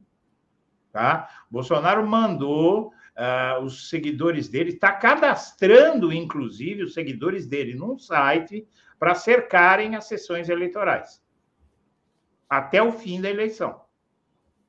Você imagina o que vai acontecer se ele der aquela declaração de que foi roubado ainda na noite de domingo? Que vai dar, né? A gente já sabe que vai dar, não tem. É, uh, veja, eu. eu é eu muito penso... difícil que não dê, eu acho. É, é, é, é, difícil, eu acho que a situação do Bolsonaro é difícil, porque ele, ele enfrentou é, um, um, um, final de campanha é, conspurcado pela língua dele, essa língua incontrolável desse homem, essa língua suicida, né? O Bolsonaro, a língua do Bolsonaro é suicida. É, ele, ele e a sua língua tinham que se entender, porque essa língua arrasa com ele. E, e, e esse é o começo do. O terceiro turno vem aí. Isso a gente pode ter certeza, até porque nós temos que torcer aí para que o Lula tenha descolado e tenha uma vitória mais uh, alargada sobre o Bolsonaro, porque nesse caso de que a disputa seja muito apertada, aí o terceiro turno vai ficar sério mesmo, não é? é e, e depois, para governar, primeiro, que nós vamos pegar 2023 arrasado. A economia do país arrasada por conta das bondades eleitorais, Bolsonaro já está cortando tudo, saúde, educação, é, tudo. Bolsonaro está cortando tudo por uma simples razão, porque ele torrou dinheiro que nós não temos. A economia brasileira vai entrar em 2023 é, com sérios problemas, vai faltar dinheiro, e, e isso preocupa pela possibilidade que o Lula vai ter de dar respostas rápidas a um país onde graçam a fome, a miséria, não é? E, e tudo isso que a gente sabe. Uh, então, quer dizer, a gente espera, a gente conta com o bom senso das pessoas. Uh, eu acredito que nessa reta final seria importante a campanha do Lula uh, divulgar fortemente a situação em que o país se encontra. Sim. É, eu acho que isso é, é muito importante, porque realmente eu, eu não acho que vencer o Bolsonaro vai ser tão difícil, porque tudo que ele fez, olha, se você, tudo que tem contra ele vai fazer muita gente aí pensar. Eu acho muito difícil a vitória dele. Edu, é... eu coloquei agora aqui na tela a pesquisa Quest, que saiu agora de manhã, né? Ah, onde sim. o Lula, os votos totais né, é, do segundo turno, o Lula tem 48%, quer dizer, mais um, e o Bolsonaro 42% está igual. Então, isso quer dizer que. É o, o resultado. Da... É o resultado. Do, você acha que é o resultado do, da história lá do Roberto Jefferson, essa subida de um ponto? Eu acho, e... eu, eu acho que, de forma geral, a subida do negócio do Roberto Jefferson, não é? Você tem a fraude do Tarcísio, que ficou muito forte ainda. Nós vamos ver isso, a questão. Essa questão aí é muito séria do Tarcísio, isso é crime. Inclusive, uma coisa bastante é, impressionante, porque a Jovem Pan está diretamente envolvida nessa farsa. Sim. É? Então, aí é é algo ah, inacreditável. E o bolsonarismo, você tem matérias aí que mostram o bolsonarismo é, em pânico. Ah, há críticas na campanha do Bolsonaro sobre essa questão das inserções nas rádios, que é de um profundo amadorismo, denotando desespero. Eles não têm nada na mão. Né? Isso pode virar crime eleitoral na hipótese de uma improvável vitória do Bolsonaro, isso poderia caçar, em tese, poderia caçar a chapa do, do, do Bolsonaro. É uma farsa muito séria, muito grave, um ato de desespero total. Eles não têm, eles não têm provas, eles não têm elementos para sustentar essa afirmação grandiloquente, pesadíssima que eles fizeram. E tem deputado bolsonarista falando em adiar a eleição, falando que vai ter uma guerra civil, vai ter. É, tem, olha, tem, tem uma série de, de, de coisas aí que prenunciam uh, realmente uma tentativa de melar a eleição. Agora, tudo reside, Daphne, no que farão as Forças Armadas. Né? Aí o que, o que se tem que esperar aqui no, no Brasil é que as Forças Armadas tenham responsabilidade. Porque se isso não acontecer, olha, eu quero te mostrar aqui, eu esqueci de mandar para você uma matéria da Veja. Eu não tenho como te mandar, que eu fechei o WhatsApp para não ficar. Mas é, é a seguinte: desespero dos aliados de Bolsonaro a quatro dias da eleição, tá? É, diz aqui: deputado fala em adiamento da eleição, outro cita guerra civil em caso de derrota e tem até empresário ameaçando cancelar investimentos. A base bolsonarista já não esconde o desespero com a possibilidade de Jair Bolsonaro perder a eleição de domingo para Lula. Nesta terça, três figuras que apoiam o presidente deixaram o desalento evidente em diferentes estados. Num vídeo divulgado pelo site Mais Goiás, o deputado estadual Amauri Ribeiro, do União Brasil, diz que se Lula vencer, haverá uma guerra civil no Brasil. Abre aspas, você está do lado errado. E deixa eu te falar: se o seu presidente, Lula, ganhar, vai acontecer uma guerra civil no país. Eu sou reservista. Se eu for convocado, eu vou para a rua e vou empunhar uma arma. Deus que te livre de estar do outro lado nessa luta. E é isso que a gente tem que dizer, disse a excelência, segundo a Veja. O deputado federal pelo Novo, Vinícius Poit, usou as redes nesta terça para levantar uma psicodélica possibilidade de adiamento da eleição. Nem no comitê de Bolsonaro tal maluquice é levada a sério. Mas, diante da denúncia da campanha do presidente sobre rádios e cobrança do TSE por provas, Poit questionou: será que isso pode levar ao adiamento do segundo turno? E o Luciano Hang dizendo, como fez em 2018, que vai cancelar investimento, blá, blá, blá, blá, blá, blá. Então, há um desespero. O TSE, inclusive, está tendo um grande problema com o empresariado. Há mais de mil denúncias de empresário tentando intimidar os funcionários. Por sorte, isso é, é muito mais forte na região sul né? e parte da região sudeste. Na região sudeste também, sul e sudeste. Mas é, é, é, é um tudo ou nada. Na verdade, esse, esse, todo esse governo é, não é só o Bolsonaro que tem risco de ir preso. É, tem cadeia para Deus e todo mundo aí. Processos, é muita coisa. Perda de boquinha. Então, realmente, esses caras não vão entregar o osso assim. Isso é algo que a gente tem que. É, é algo que a gente vem falando aqui, né? Acho que é, desde do, de 2021 aí, que eu esse negócio aí não dá para a gente dizer, não, não tem clima, não sei o quê. Clima se faz. Veja as coisas que estão acontecendo, veja as mortes, veja tudo que eles, o nível do que eles estão fazendo. Não há limite para essa gente, porque quando a lei não te inibe, e a lei não inibe o bolsonarismo, Davi. Infelizmente, é, a lei não inibe mesmo, né? Não inibe. Então, se a lei não inibe, o cara tá, se sente autorizado a fazer qualquer coisa. Eles é. matam, eles agridem, eles roubam, eles falsificam. É... Basta ver a quantidade de munição que o Roberto Jefferson, que estava em prisão domiciliar, Era tinha. Era para armar um exército aquilo? Era para armar um exército. São 7 Gente. mil cartuchos. É. 7 mil cartuchos, isso é para um, uma Agora, ofensiva. O Edu, o, o, perfil Rodrigo colocou aqui um comentário e disse assim: não vai acontecer nada, o Bolsonaro vai fugir e vai deixar o gado com vergonha. Pode ser também, né? Também, ele, também. Ele fuja. Deixa, não, deixa eu só fazer a... os comentários aqui. Vai, pode falar. Não, é só, só uma coisa: é, se, se, se os militares o deixarem com a brocha na mão, ele vai fugir. Inclusive, ele andou insinuando na, na, naquele, eh, naquela sabatina, acho que era Record, eh, CNT, veja, né? É, que, ele, que ele foi sozinho ser entrevistado, ele chegou a dizer: é, passou as eleições, se não tiver nada extraordinário, eu vou me recolher. Isso é senha para eu vou me mandar. Ele vai se recolher lá na, em Dubai, entendeu? Essa é a questão. Você sabe que o cara, quando perde a eleição, ele costuma ir para o exterior, né?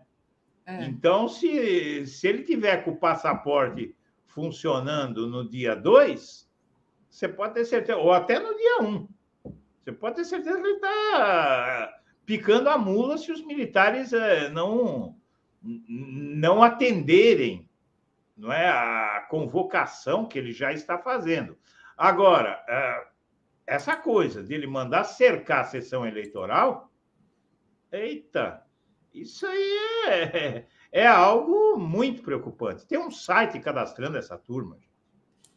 É, é então, ele, é. eles estão eles estão desesperados, né? A gente desesperado. Já... Oi. Ele, a gente já falou aqui dessa questão do, do, do Fábio Faria, que aquilo ali foi desespero, né? E aí o Alexandre é. Moraes deu 24 horas para aprovar, cadê a prova, né?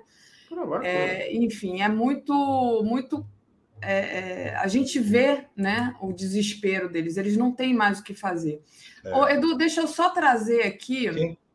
os comentários dos nossos, dos nossos internautas, e aí eu já passo para você novamente. Uhum. Até se você quiser responder algum deles. Vamos lá. O Fábio de Sampa, o inominável vai voltar para os quintos de onde veio.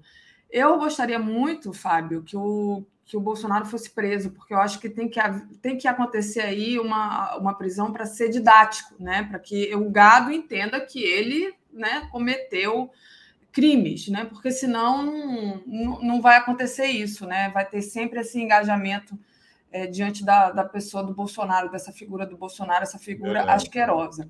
Ana de Pellegrin, Edu, você acha que, além do terceiro turno, tem chance de haver também um coturno? A caserna pode tentar alguma coisa?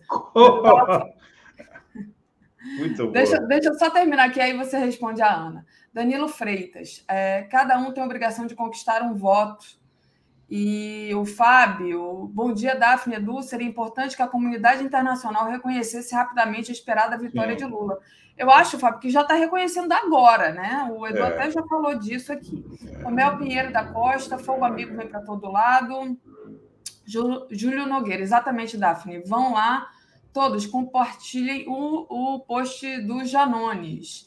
O Antônio Lopes, só para avisar, em Minas, os prefeitos estão sendo pressionados a fazer carreata apoiando o Bozo, principalmente onde as cidades que foram o Lula. E ele e o Júlio Nogueira diz: atualizaram o tiro no pé para granada no pé. Aí ele já estava falando do Roberto Jefferson. Mas é. você ia, eu te interrompi, você ia responder a Ana do, da história do coturno. Então, Ana, é, é, é, essa é a pergunta de um bilhão de dólares. Porque, uh, veja, o que, que, eu posso te dizer? É, a lógica nos diz que tudo que eu tenho na minha vida eu, é, é a lógica. Tá? Uh, e, e, a lógica diz o seguinte: a, a perda dessa boquinha é, não é mole, é muito militar com boquinha. Se eles vão ter coragem de cometer uma enormidade dessa, de jogar o Brasil numa ditadura? É, eu acho que não, eu espero que não. É difícil você dizer. O, o, tem muita gente que vai perder. Não é muito grande empresário. Na verdade, os grandes empresários não vão perder, mas ali para eles é uma questão de poder. O que é que esses empresários fazem quando eles uh, se unem dessa forma ao Bolsonaro. Imagina, o Lula recebeu 2 milhões de reais de doação e os, o Bolsonaro recebeu, acho que 18 milhões, eh, não, é 30 milhões. É, foi um número muito infinitamente maior, foi muita coisa. 65 milhões, agora eu uhum. lembrei, 65 milhões de doações. Quer dizer, muito milionário, bilionário dando dinheiro para ele, porque, vejam, é a manutenção do status quo é a manutenção é, do sistema que promove a injustiça social, a concentração de renda, a segregação, o apartheid brasileiro. O apartheid brasileiro está se movendo para manter os seus privilégios. É, então, é, essa, os militares, é, porque a gente sabe o seguinte, olha, não adianta a gente, tudo bem que os países ricos estão pretendendo reconhecer rapidamente. O Brasil, na eventualidade de, um, de uma virada de mesa, vai sofrer sanções, com certeza não haverá reconhecimento, porém não será a primeira nem a última ditadura que desafia o, a comunidade das nações. Né? Há inúmeras aí ditaduras. Na verdade, é uma, até uma característica das ditaduras, não das ditaduras brasileiras, é, que a última que a gente teve, né, é, pelo menos a, a mais clássica, é, ela, ela mostra aí que Uh, realmente uh, depois há um entendimento, havia algo, uma relação com os Estados Unidos, tal, foi tolerada, não é? Mais aqui pelos Estados Unidos. Agora, hoje em dia a situação é diferente. É isso que é a esperança, né? Porque o, a, a extrema direita brasileira ela não tem histórico de desafiar a comunidade internacional, assim, principalmente os Estados Unidos, né? Vamos contar com isso agora. Eh, realmente, você imagina um cenário de caos no Brasil? É, é, é, é, na verdade, quando você coloca essa situação, aí é um salve-se quem puder.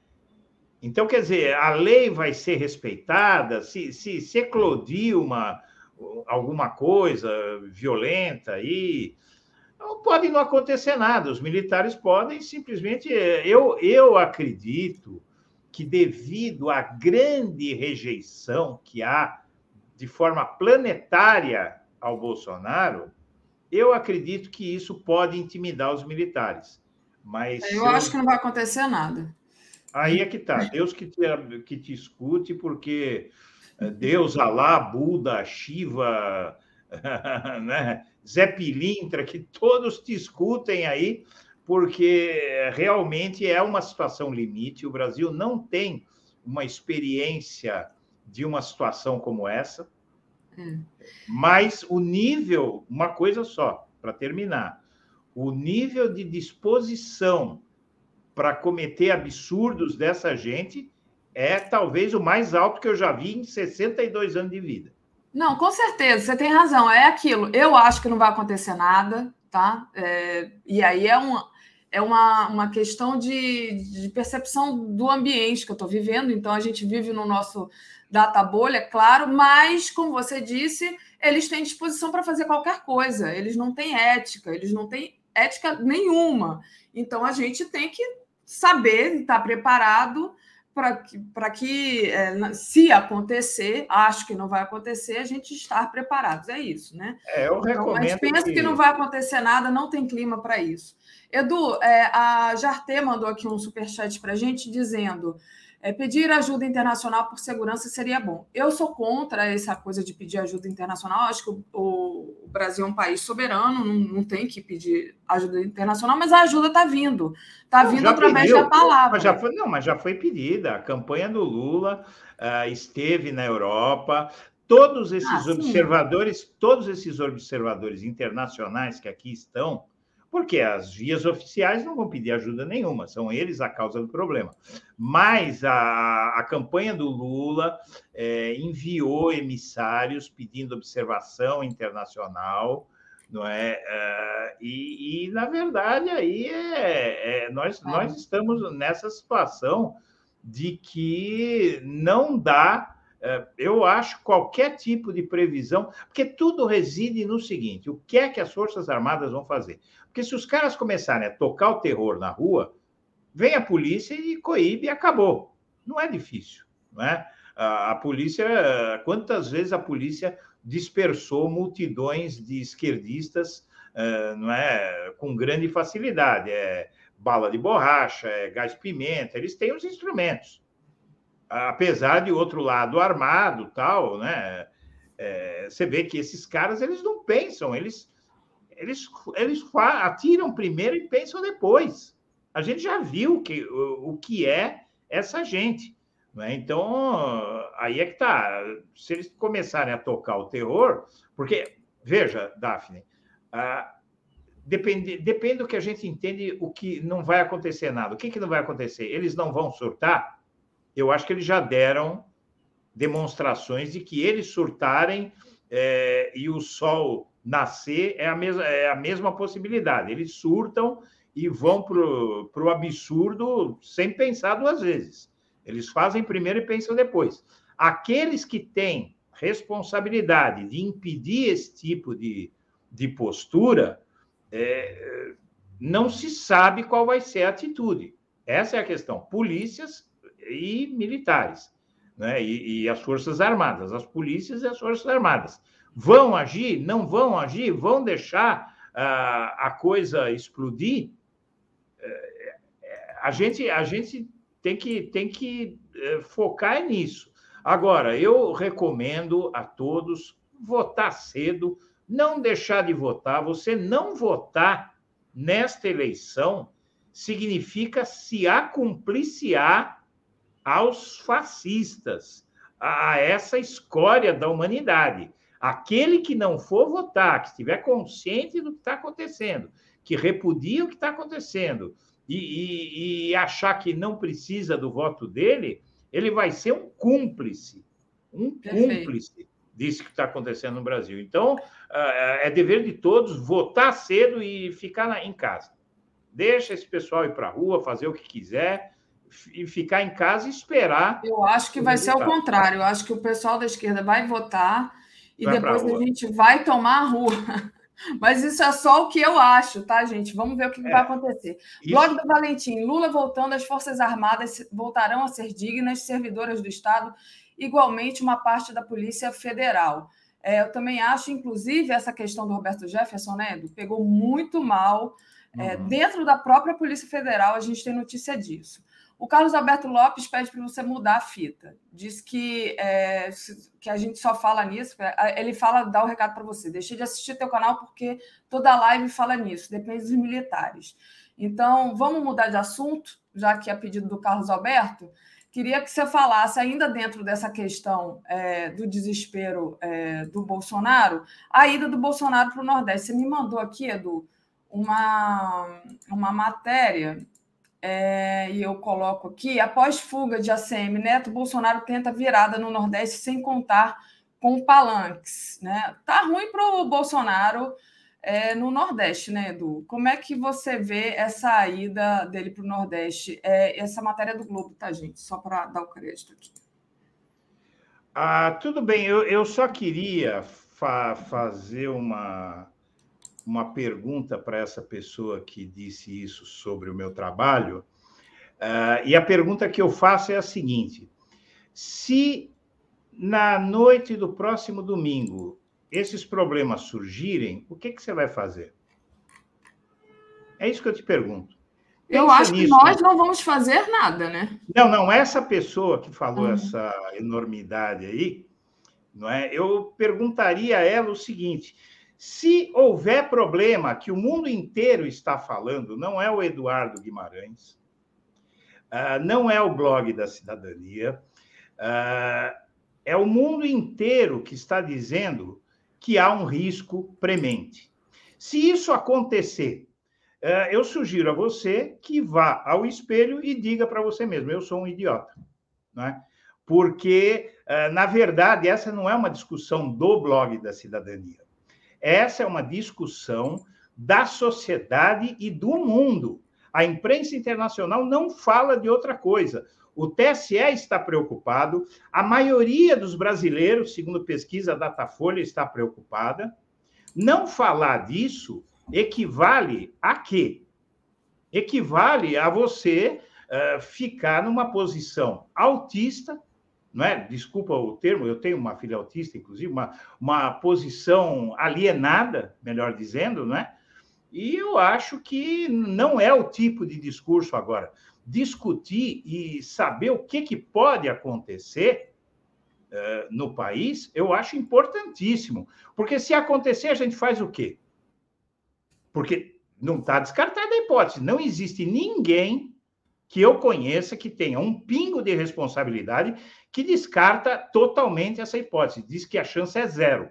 Pode achar, como você, Daphne, que a chance é pequena, mas que a chance é zero, isso não existe. Não, é, não existe chance zero, ainda mais no governo surreal do Bolsonaro.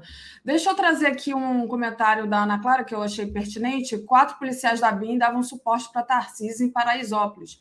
Mataram um jovem desarmado. Como sabiam que era um criminoso? Por que mataram o rapaz? Mataram inocentes para criarem ataque? Pois é, essa questão aí de Paraisópolis é uma questão que a gente, inclusive, Ana, tá cheio de matéria no, no nosso site. Deixa eu botar aqui a primeira página do Brasil 247, tem algumas matérias falando disso. Ainda nem sei se mudou. Olha aqui, olha. O presidente do PT de São Paulo, Luiz Marinho, denuncia crime de obstrução judicial cometido por Tarcísio. Tarcísio na, fa na face de Paraisópolis é aquela história né, do cinegrafista, é, a, o candidato mandou o cinegrafista apagar as imagens, né? É, tem aqui uma matéria: equipe de Tarcísio pode ter cometido até cinco crimes ao tentar apagar imagens de tiroteio em Paraisópolis, e por aí vai, né? Então, realmente, é, esse assunto é, a gente espera que seja falado sobre isso, né? A gente está falando na nossa, na nossa home, mas que seja falado sobre isso e que isso vire realmente um escândalo. Ontem eu fiquei meio de ouvido atento assim na imprensa corporativa para ver se eles iam falar disso, mas acabou que, enfim, meu filho chegou aqui, eu não, não pude acompanhar, porque eu fico querendo saber qual é a repercussão que isso vai ter. Eu vi que o 247, o Joaquim de Carvalho estava falando sobre isso aqui, mas eu queria saber como é que eles vão tratar disso, né? E, e, e a importância, né, é, de São Paulo, né, Edu? É, você que está aí em São Paulo, eu, por exemplo, eu fico triste de pensar que um cara como o Tarcísio, bolsonarista, ele vai, por exemplo, ser o chefe do Butantan. Meu avô fundou o Butantan, né? Meu avô Vital Brasil fundou o Butantan. E assim me dá uma dor no coração, mas isso aqui é uma questão pessoal é, de afeto meu. Imagina o, o, o, São Paulo, um estado importante, com a quantidade de gente, de dinheiro que tem em São Paulo, ser governado por essa, por essa criatura. Enfim, achei super pertinente aqui é, o comentário.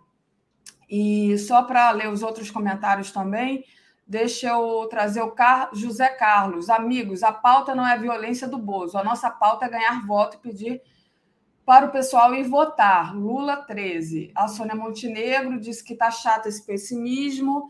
E o Aristides Bartolomeu, os militares do Brasil pautam pelos Estados Unidos. Será Biden é, Biden deixar um golpe para o Trump voltar? É exatamente. A gente já falou sobre isso, né? Mas, enfim, aí é, a gente tinha te provocado, Edu, para você falar da ida do Bolsonaro para o Nordeste, mas se você quiser falar sobre São Paulo também, pegando o comentário da Ana Azor, Pode uhum. ficar à vontade. Então, vamos lá. Uh, primeiramente, uh, uh, o... não há pessimismo, primeiramente, só respondendo, né, algo na mesma linha, não há pessimismo nem há otimismo. O que há é realismo. O otimismo está, por exemplo, em dizer que a vitória do Lula é, é algo que tem um grande nível de, de possibilidade de acontecer, uma possibilidade muito grande de acontecer, majoritária. Isso é otimismo. Não é pessimismo dizer que há uma ameaça à democracia. Eu repito, eu insisto nisso, de, de, eu peço a essas pessoas que estão dizendo essas coisas que abram seus olhos, que se informem. Porque uh, esse é um assunto em nível planetário não é algo do Eduardo Guimarães, do 247, do Blog da Cidadania, é algo planetário, que está mobilizando a sociedade. A imprensa hoje não fala de outra coisa. Então, vamos ter um pouco de inteligência aí, né? Uh, sobre o caso do Tarcísio, é, a questão do Tarcísio eu acho que é gravíssimo eu acho que isso, inclusive, no caso de vitória dele, dependendo das apurações, isso pode dar um problema muito sério para a campanha dele.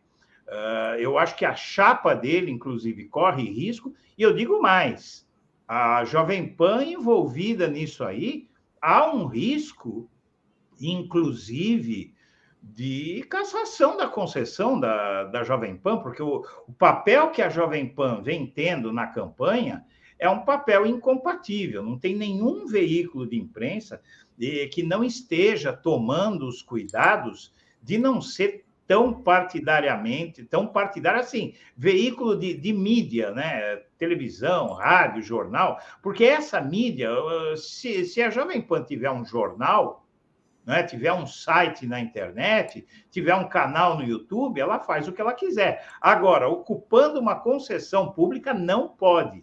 Né? Então, nós, nós temos aí um caso de extrema gravidade, com uh, evidências de fraude muito grande, e eu acho que isso, uh, depois da eleição, né, a gente sabe que o TSE demora para tomar essas decisões, mas não está descartada até a cassação de uma eventual chapa de um eventual governo do Tarcísio, que, inclusive, é uma vergonha para São Paulo. Se São Paulo fizer isso, olha, manter o. Veja, São Paulo vem dando demonstrações é, de analfabetismo político ano após ano, não é? Então, ah, você veja, mantivemos por quase 30 anos o mesmo partido no poder, é? em que pese que houve, uh, talvez tivesse alguns méritos esse governo, né, tucano, de 27 anos, mas, uh, na verdade, isso é algo uh, estranho, parece curral eleitoral, o estado mais desenvolvido, mais cosmopolita, mais rico da federação, manter o mesmo grupo político por três décadas governando o país, por conta de, de, sabe, não, não tem renovação, muita coisa que não dá errado, que não dá certo aqui em São Paulo, a favelização da cidade, tudo da cidade, os problemas todos que temos nesse estado, e agora colocar alguém que não é daqui e que está associado a algo como o Bolsonaro, eu acho um vexame para é, para São Paulo, inclusive porque você tem metade, quase metade desse estado, nunca teve uma, uma, uma oposição tão grande aqui em São Paulo a, a um governo de direita, a um possível governo de direita. Né? A eleição está equilibrada aqui. Eu espero que São Paulo melhore a sua imagem diante do Brasil e do mundo, porque a eleição do Tarcísio vai é, ser uma vergonha para São Paulo, né? Exatamente. É, Edu, você acabou não falando da ida do, do Bolsonaro implorar voto no Nordeste. Ah, sim. Uh, ali, ali é, ele ele está vagando no Nordeste, batendo cabeça lá. As, as notícias estão mostrando isso, né? É, que ele está batendo cabeça no Nordeste de uma forma é, patética, não é? Porque ele, inclusive, ele não tem palanque, né? Ele não encontra palanque, porque ninguém, o ACM Neto está fugindo dele como o diabo foge da cruz. Não é? Porque, é, na verdade, o, o, o, Bolsonaro lá no Nordeste é, tira voto. Quem, quem se associar a ele, principalmente candidato a governador, não é? O, o, o ACM Neto está com o Jerônimo fungando no cangote dele ali, não é? E, e, na reta final, e aí vem o Bolsonaro, ah, vem cá, meu amigo, aí já era. Principalmente na Bahia. É, ninguém quer sair na foto com o Bolsonaro. Na Bahia? Na Bahia não dá, né? E ele vai à Bahia. O Bolsonaro ele tem um otimismo que é uma coisa maluca, né? É uma autoestima que todo mundo gostaria de ter, né? Ah, eu gostaria mesmo. ô, ô Edu, deixa eu trazer um outro assunto para você, que é justamente a matéria que saiu na Folha de São Paulo. Lula usa a Telegram para orientar ofensiva a Bolsonaro nas redes. Então, ele está pedindo ali é, para que se fale mais da economia, né? Tá é, dizendo que a batalha é grande e que ele precisa que cada pessoa entre nesse debate das redes, né? Mas também há um medo que no final, é, a, enfim, o Bolsonaro solte muitas, muitas fake news ali, é, sobretudo no Telegram. Então, como é que você vê essa questão dessa batalha, né?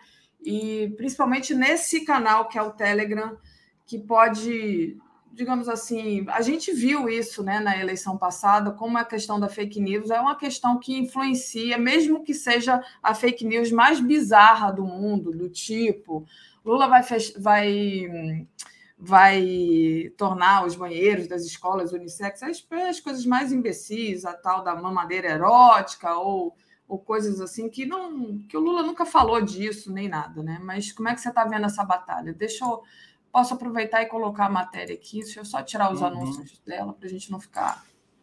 Mas pode falar.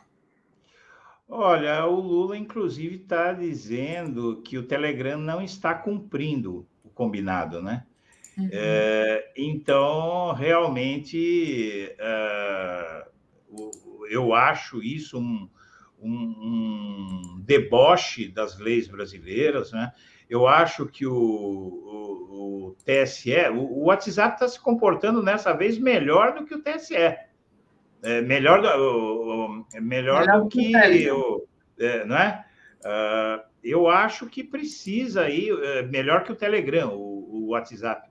E, e, o uhum. Telegram virou realmente esse esconderijo de bandidos aí, o Lula está tentando entrar uh, nessa rede, que é uma rede obscura, não é? essa, essa gestão dessa rede fora do país, essa inclusive a enormidade até da, que é a dificuldade que teve uh, um uh, que teve um, a dificuldade que está tendo de, de, de, entrar em contato com eles, né? Eh, porque, né, na verdade, eles deveriam ficar à disposição para qualquer consulta, responder na hora. É a lei de um país que está se fazendo, né? É, é verdade.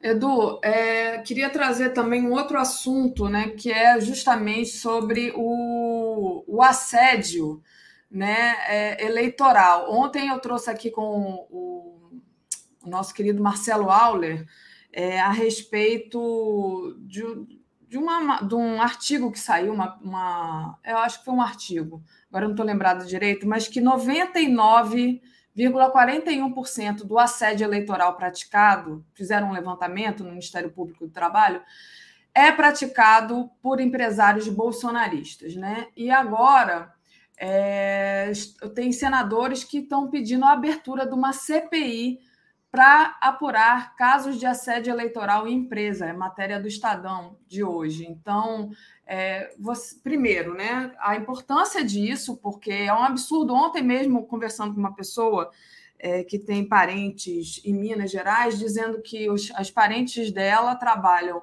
numa fábrica lá no interior de Minas. Todos querem votar no Lula, mas estão com medo de perder o emprego, porque o patrão disse que se votar no Lula, a fábrica vai fechar e essas pessoas vão perder o emprego. Isso aí é, é muito grave, né? Então, passo para você falar dessa, desse pedido de senadores aí para uma abertura de CPI para apurar esses casos de assédio eleitoral.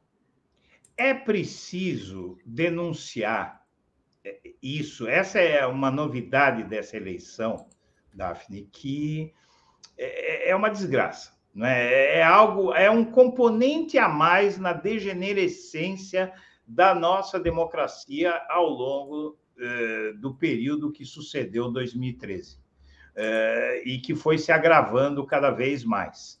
Não é? a, democracia afundando justamente por conta desse tipo de, coisa. Esse assédio eleitoral tem mais de mil empresas querendo falar disso, e esses assuntos são coisas que a gente podia, precisa falar, a gente precisa denunciar.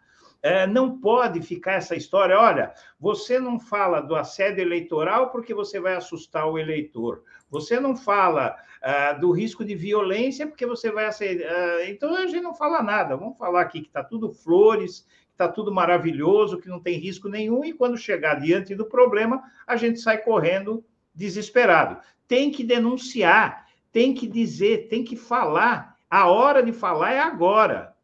Tá? E as pessoas sabem o que significa para a vida delas. A reeleição do Bolsonaro não é algo que vai afetar o outro, vai afetar você que está me assistindo, vai afetar a mim, vai afetar a Daphne, vai afetar todos.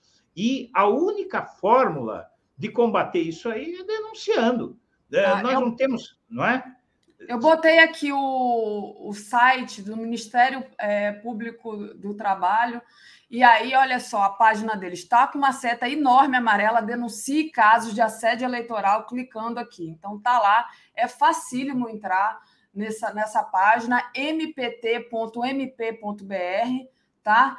E, uhum. e vocês vão poder denunciar. Então, mpt.mp.br para denunciar os casos de assédio eleitoral.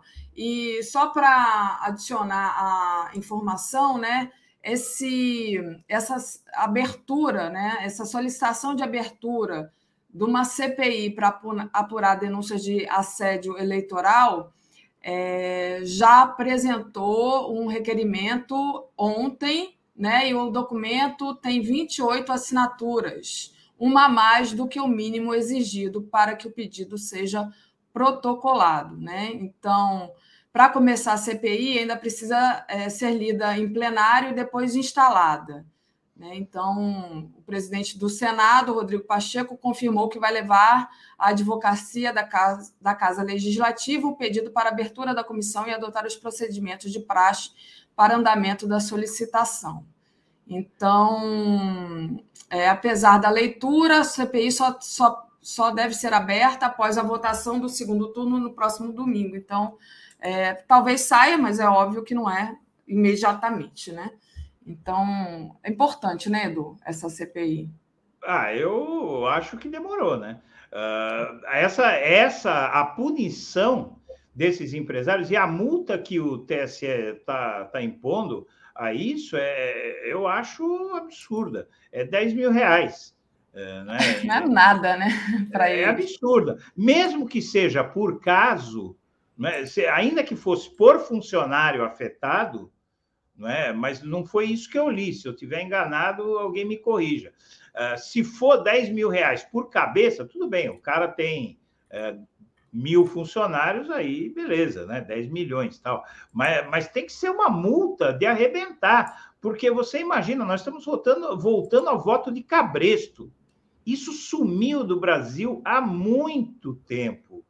É, há quanto tempo nós não temos esse tipo de notícia? Porque quando, como as, as instituições estão sendo todas ignoradas, as leis estão todas sendo ignoradas, o, o, o, essa é a eleição mais injusta da história do Brasil. O Bolsonaro, há, há, há, há estimativas de que o custo total de tudo que o Bolsonaro fez em, em termos de tentar comprar voto soma aí quase 500 bilhões. Isso é até mais de 5% do PIB. Não é? O PIB brasileiro é de 8 trilhões não é? de 8 trilhões. Então, uh, ah, 400 bilhões seria, seria 5% do PIB, é mais de 5% do PIB. É, é, a injustiça, a, a disparidade de armas nessa eleição é algo histórico, não é algo que, que nunca aconteceu na história da República. Então, a gente precisa dessa é, de que isso seja, é, seja coibido de uma forma muito dura e que agora, agora, durante a campanha, não se sabe, não se sabe o efeito disso sobre outros trabalhadores, mas a gente tem que sempre procurar lembrar para o trabalhador que o voto é secreto. O empresário ele não tem como é, descobrir em quem você votou. Né? O voto é secreto. Ele, ele pode até olhar para sua cara, ah, esse tem cara de petista, mas ele não pode ter certeza. O que eles é, podem. Né? Vocês podem ir votar com a camisa do Brasil, tá? Mas chega lá e vocês podem votar 13, que o teu patrão não vai descobrir. Exatamente. Pronto. Exatamente. É, é isso. isso. vai saber como, né? Você vai dizer, não, pode deixar, vou votar no Bolsonaro. E chegar lá e digitar 13, ele não tem como descobrir isso, não. E o debate? Pois é, e o debate, né? Deixa eu só agradecer aqui a Andréia Matos e mandar um beijo para ela e dizer, Andréia, eu tenho te visto nas, nas, nos eventos aqui do Rio. A Andréia é uma mulher linda, alta, aí eu a vejo de longe, às vezes eu vou tentar falar com ela, é tanta gente que chega ali já dispersou, já não consegui, uhum. mas É, eu, eu, encontrei com a Andréia de longe lá em Padre Miguel. E na hora que eu olhei, que eu via falar com ela, ela já tinha saído. Então a Andréia diz aqui: olha, Daphne, tem o Disque 100 para denúncias do Ministério Público do Trabalho. Obrigada, Andréia. Pediram para eu repetir o site, é mpt.mp.br. E uhum. o Pedro Gustavo disse assim: é, Boas em Minas Gerais, confesso, confesso medo das idas dele a Minas Gerais. Robson Bob Sobreira, nosso querido, que volta e meia está aqui conosco, falando no, no programa junto com a FUP. Polícia Federal versus Bob é ruim, é direita cortar na própria carne. É... O RML diz: fala mal do Telegram e acredita no TSE Justiça Pequeno Burguesa, disse ele. É, deixa eu agradecer. Pois é, Edu, tem o debate, né? Tem o debate aí na sexta-feira. É. Vamos ver o que, que vai acontecer nesse debate. Qual a sua é, expectativa? Tem... Eu não acho que haja tempo para esse. Mas como a diferença é meio apertada, é sempre um risco, né? O Bolsonaro vai para o tudo ou nada é, eu, eu acho aí que é, a gente espera só que dessa vez haja uma, uma preparação é, melhor para o Lula, tal, né, para que ele possa uh, resistir, porque o Bolsonaro, na verdade, é, ele fica tentando tirar o, o adversário do sério. Né? É a tática dele, é sempre a tática da malandragem, de tentar irritar o, o adversário. Então, o Lula tem que vestir o figurino paz e amor, uh, responder na lata, mas uh, demonstração de tranquilidade é, é muito importante.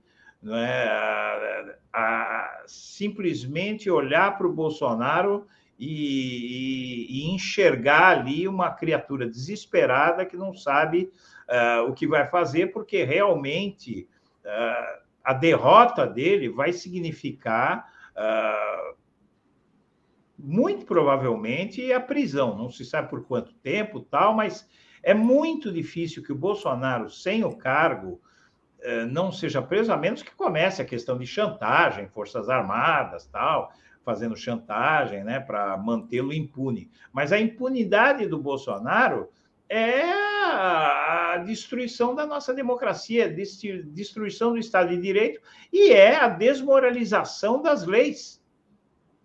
É, a impunidade do Bolsonaro é, é o que de pior pode acontecer para esse país. Porque outros Bolsonaros virão do mesmo lugar onde veio esse. Essa, esse, uh, esse aparato político que se conformou no entorno do Bolsonaro, uh, isso está longe de acabar e, na verdade, pode piorar. A, a, única fórmula de fazer com que isso suma do cenário nacional, suma, é punir. Punir os criminosos. Né? Esses criminosos têm que ser punidos é, duramente e as Forças Armadas, a gente precisa resolver isso com negociação, eh, de alguma forma, porque senão daqui a 10 anos ou 5 anos a gente vai estar com o mesmo problema. Né? É, isso vai se tornar recorrente. E outra coisa que ficou claro nessa eleição: não é possível que é, esses, essas igrejas evangélicas, essas, porque não são todas, não é? são algumas de uma certa vertente, continuem fazendo o que estão fazendo.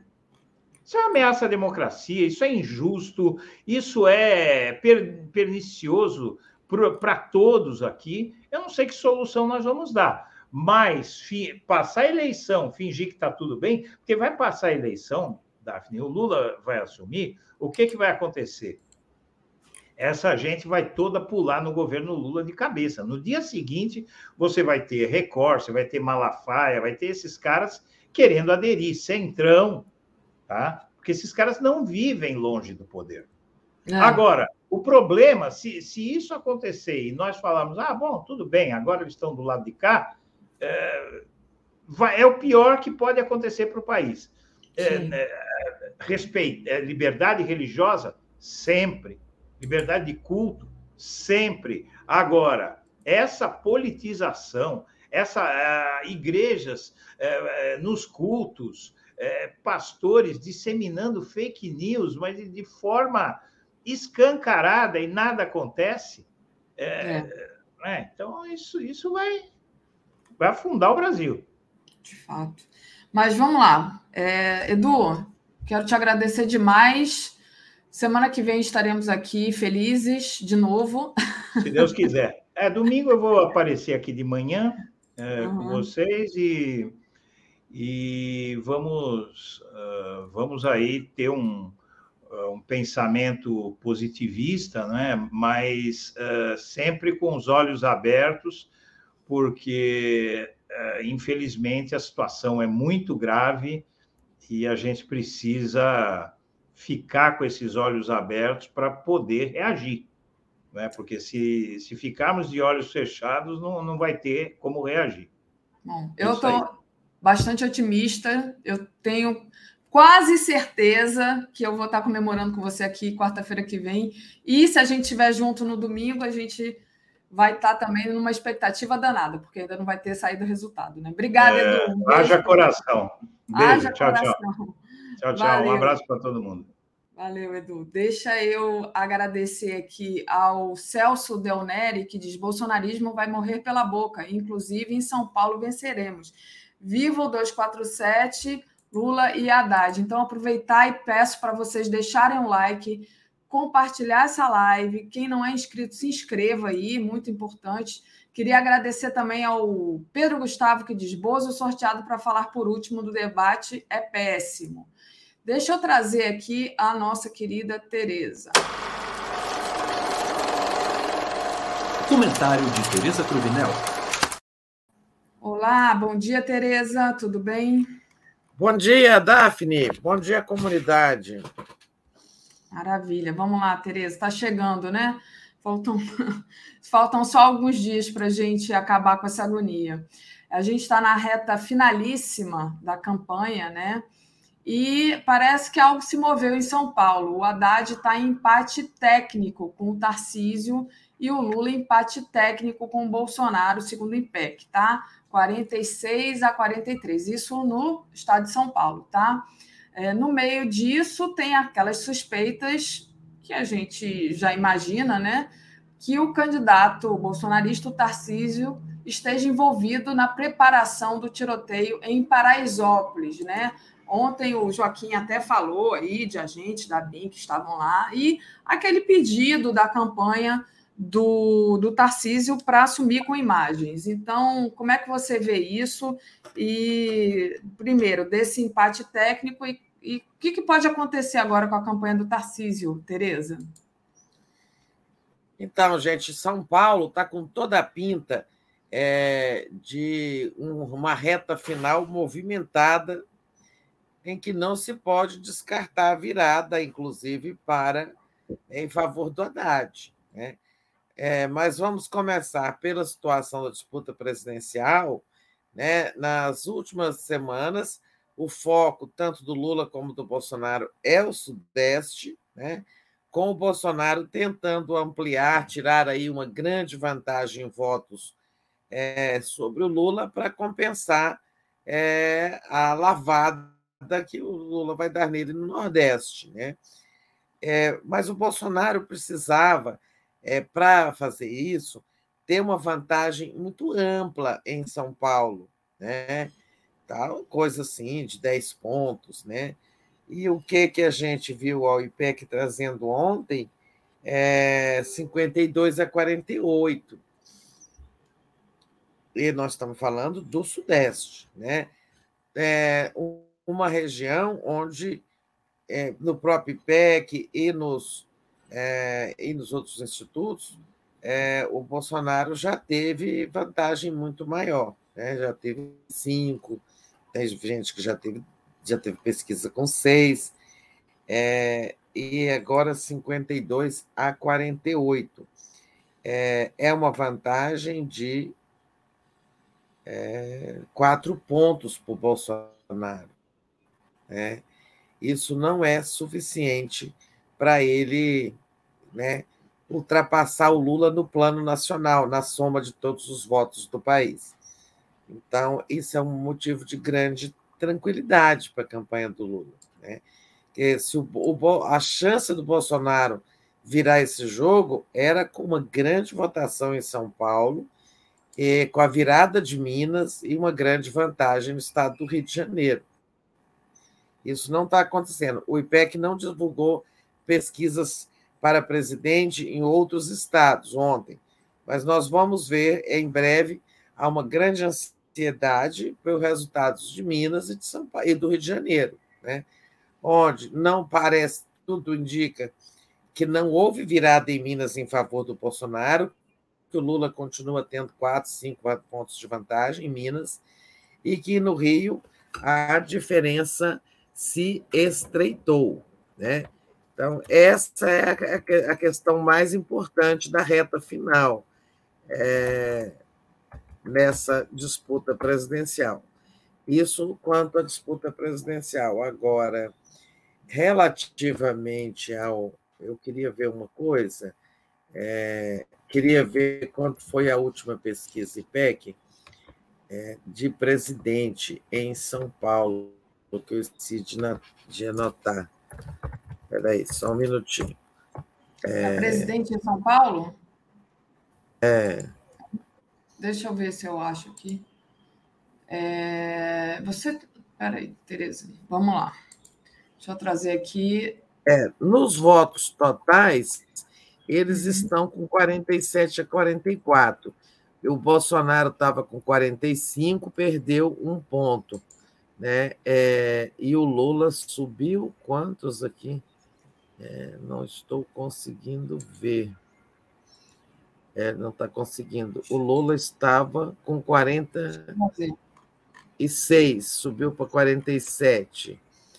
É, ah, Agora, nos votos totais, né, nos votos válidos, olha só, o Bolsonaro estava na última pesquisa é, da semana passada, o Bolsonaro tinha. É,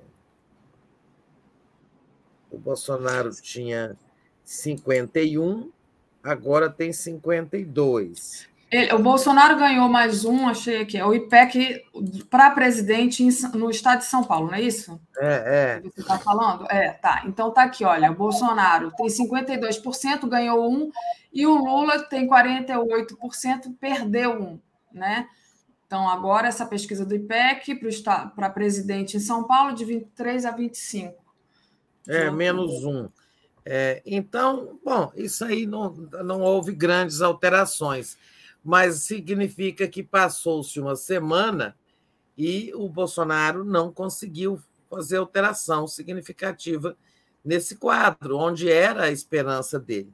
Já no caso do Haddad, né, é, o Haddad, como que é? Tarcísio 46, Haddad 43, 43. nos votos totais e nos votos válidos, isso também é 52 a 48, ou seja, me, o mesmo placar da disputa presidencial.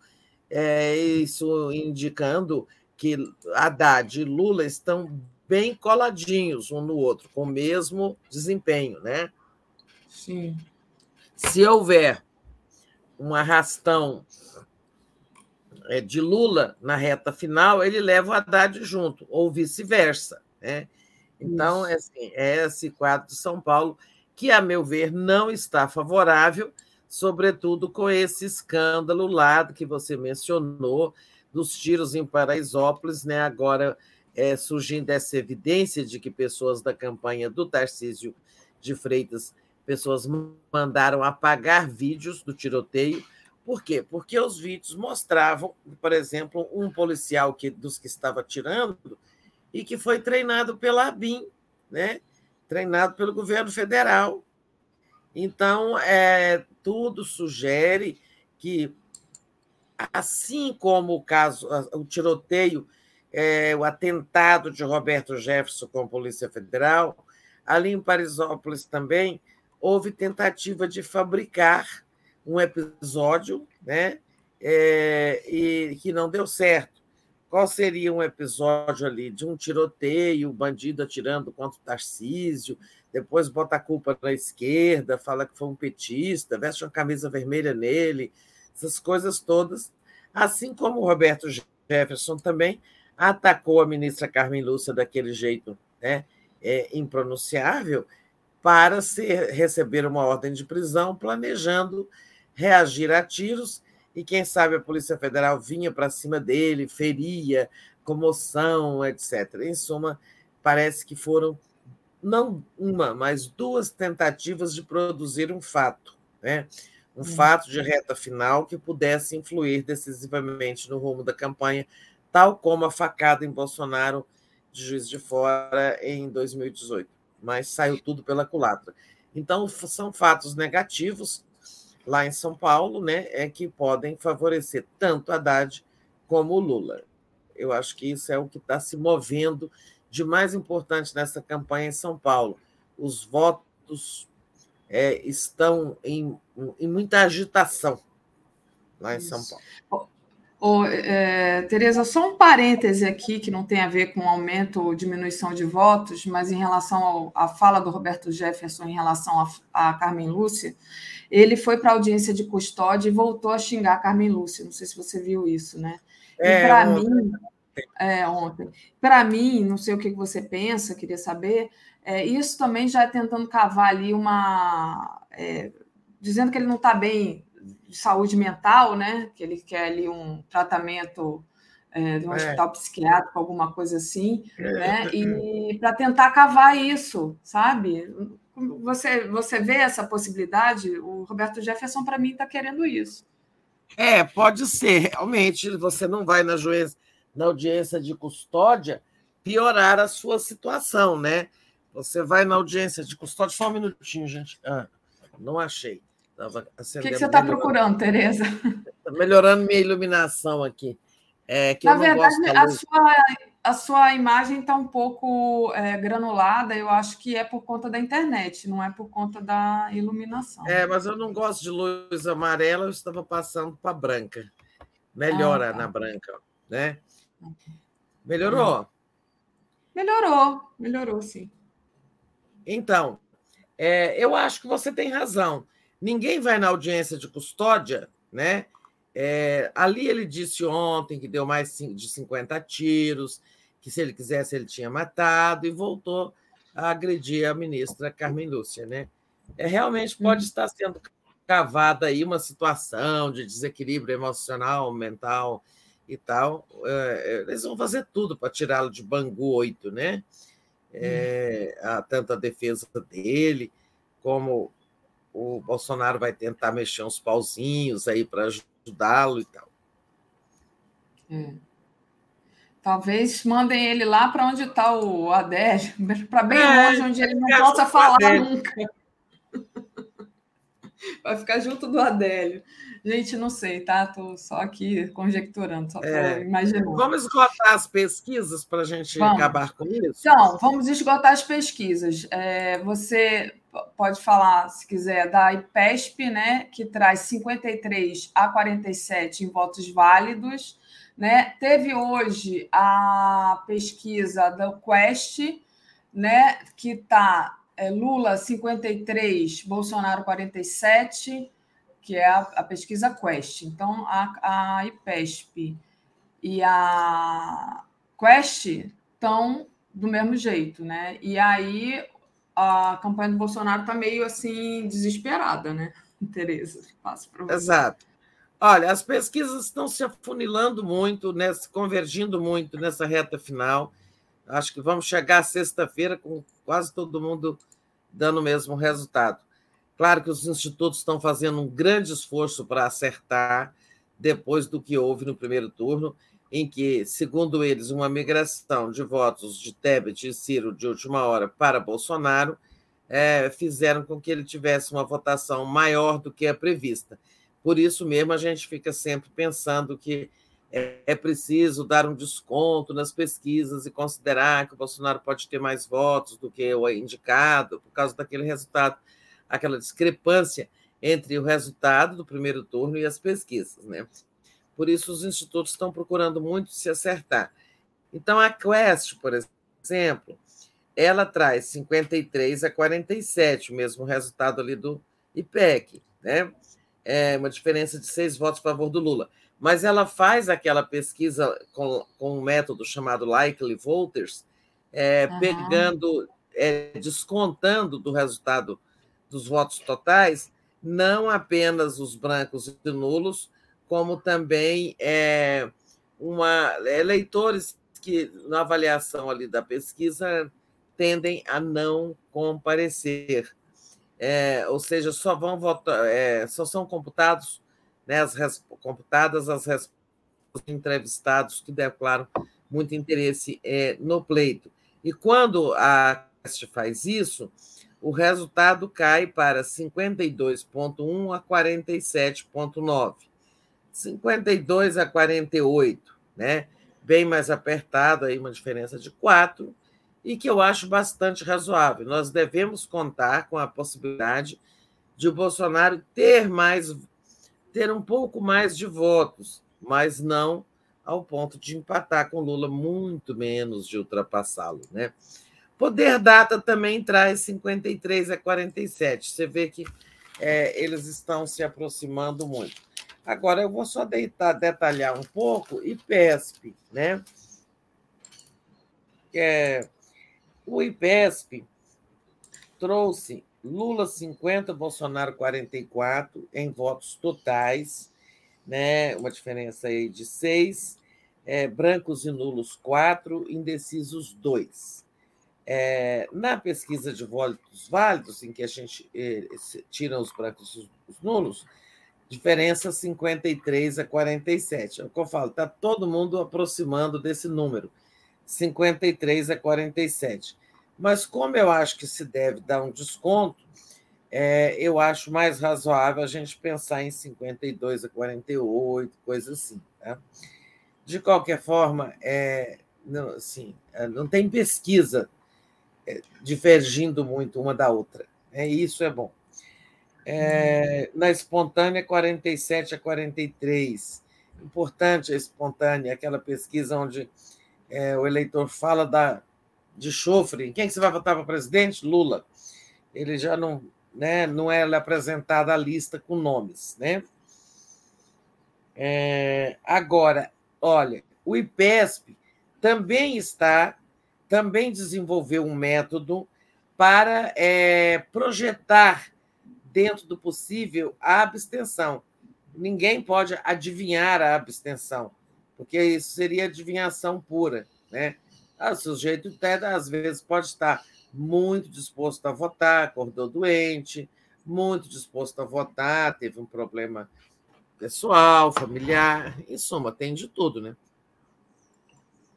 Mas o IPESP também desenvolveu, que não é exatamente a técnica Likely Voters, mas ele faz uma escala sobre a possibilidade do, daquele entrevistado ir votar, né, numa escala de 1 a 10, e aí ele dá um desconto, ele, ele estima uma abstenção, e quando ele faz isso, o IPESP acha 52 a 48. É aquilo que eu estou falando, é mais razoável a gente contar com o Lula com uma frente assim, dois pontos, né? É, talvez não muito mais do que isso no, no domingo. Vamos ver. No mais, Lula 56 a 37 entre as mulheres, é, 43 a 52 entre os homens a favor do Bolsonaro. Eu acho essa vantagem muito grande. Eu acho que tem um erro estatístico aqui. O Bolsonaro não tem isso tudo entre os homens ele está numericamente à frente. Como disse a Marta Suplicy numa entrevista dela que veio agora de manhã, nós mulheres vamos garantir a eleição do Lula. Tá? Se tivesse, se fossem só os homens que votassem, como já foi no Brasil e em tantos lugares do mundo, Bolsonaro podia ser reeleito, tá? Então, Sim. o Lula vai nos dever essa, hein? É... Região Norte, Centro-Oeste, Bolsonaro 50, Lula 44. Nós já sabemos que o Bolsonaro lidera nessa região, região que congrega o agronegócio, e muita força do evangelismo, né? É, Nordeste, 67 a 29. Eu acho que o Lula vai crescer o Nordeste. Ontem o Rodrigo Viana mostrava aqui no Boa Noite um vídeo é, da fila de pessoas que ia ganhar um voucher para eles viajarem ao interior para votar. Um, é um passe livre, porém intermunicipal, não um passe uhum. livre só dentro da cidade, né? Depois a gente vai falar disso. E, e aquelas pessoas, todas fazendo L de Lula, possivelmente elas não iriam votar, né? São pessoas que moram na capital, na capital, porque migraram, isso foi no Rio Grande do Norte. Elas, pessoas que migram do interior do estado nordestino para a capital, né? Mas deixa o domicílio eleitoral, o título lá na cidade do interior. E é, é passagem, né? Não é, não é assim quatro reais, né? Não são quatro reais, é, são passagens mais caras. O Rio Grande do Norte, por exemplo, adotou essa medida, vai ter gente para caramba indo votar no interior, gente que ficaria sem votar.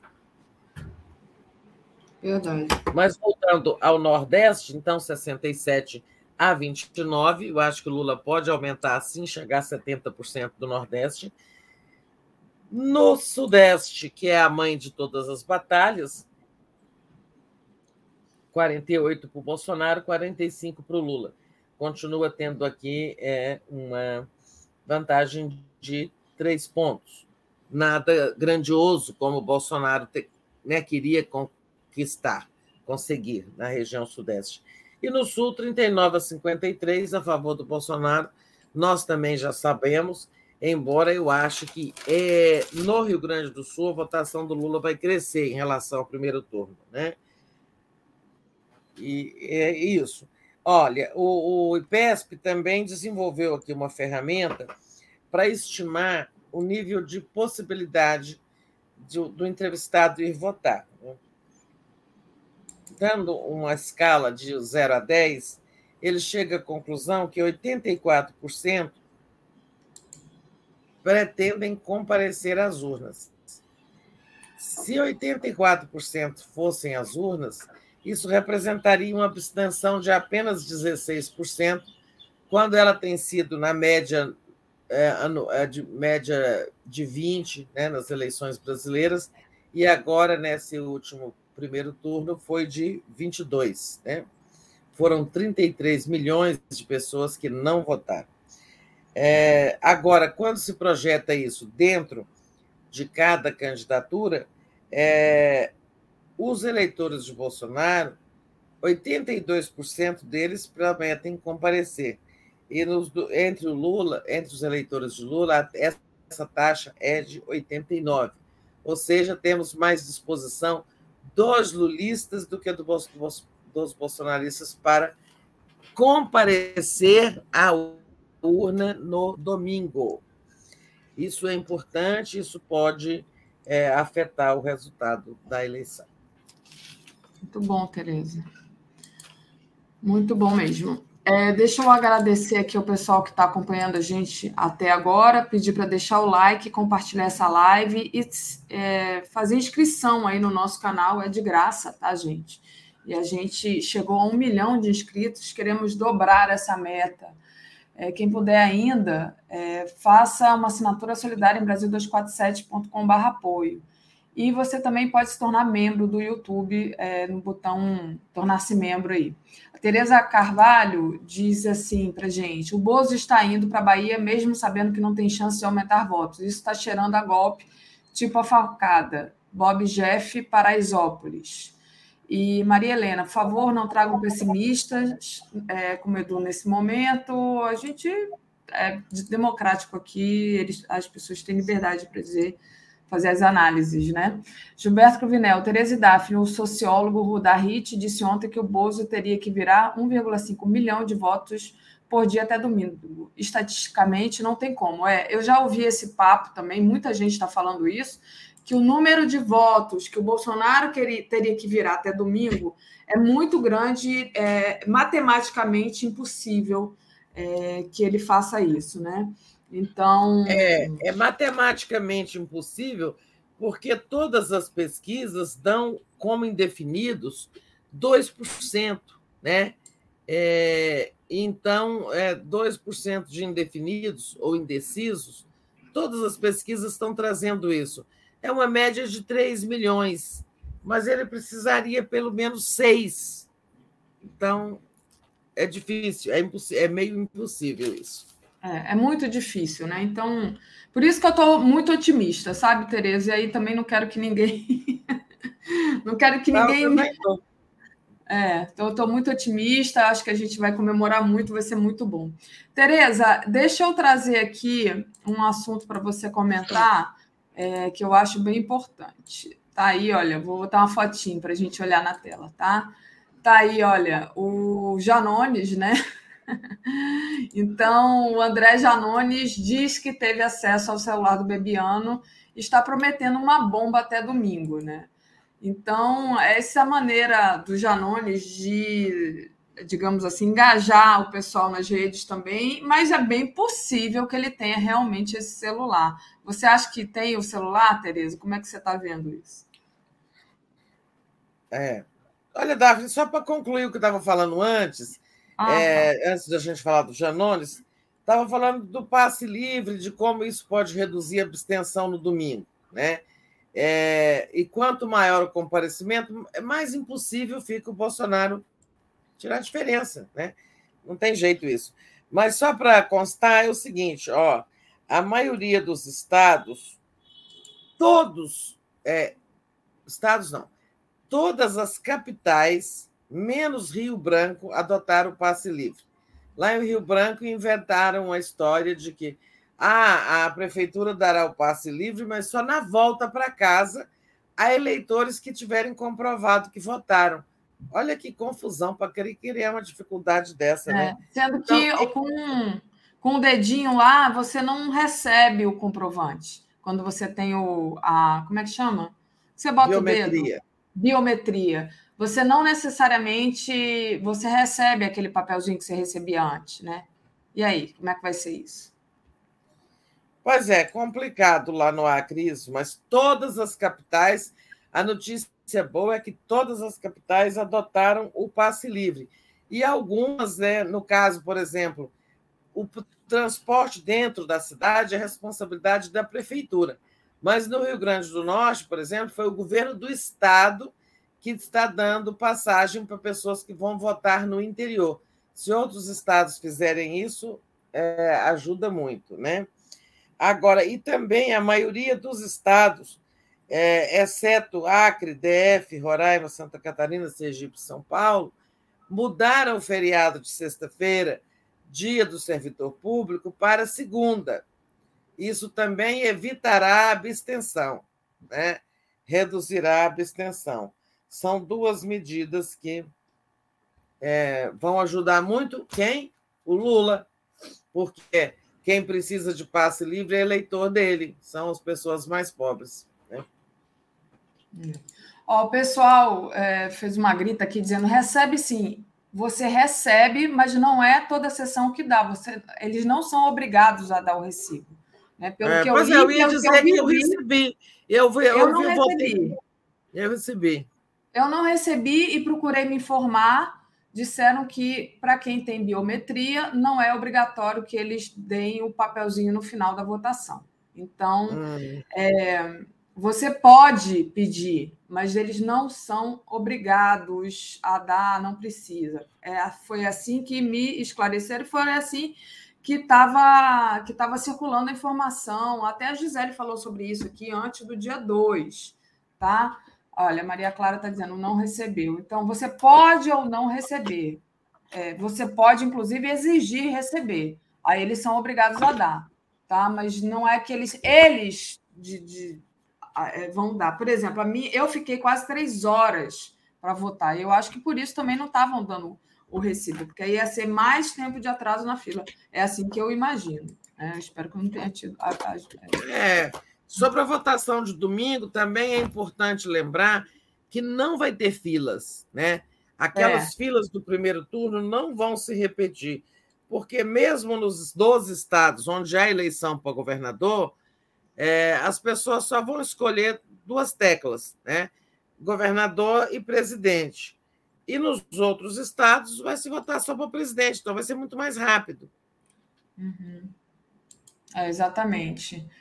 Estou é... tentando achar aqui no site do TSE essa informação, enquanto a Tereza vai falando de outros assuntos, depois sobre eu trago, mas sobre essa coisa do recibo, né, que eu estou falando e eu. Ah, não, não é... vamos perder tempo com isso, não. Acho que é isso mesmo. Eles não são obrigados a dar, mas muitas exceções deram. E aí vira a medida do Acre. Então, quem quiser não pagar a passagem de volta para casa é, em Rio Branco, vai ter que pedir o recibo. Ou seja, a pessoa vai desistir disso. A Prefeitura de Rio Branco não colaborou com o exercício da democracia. Porque é, alguns vão conseguir e outros não, essa comprovação.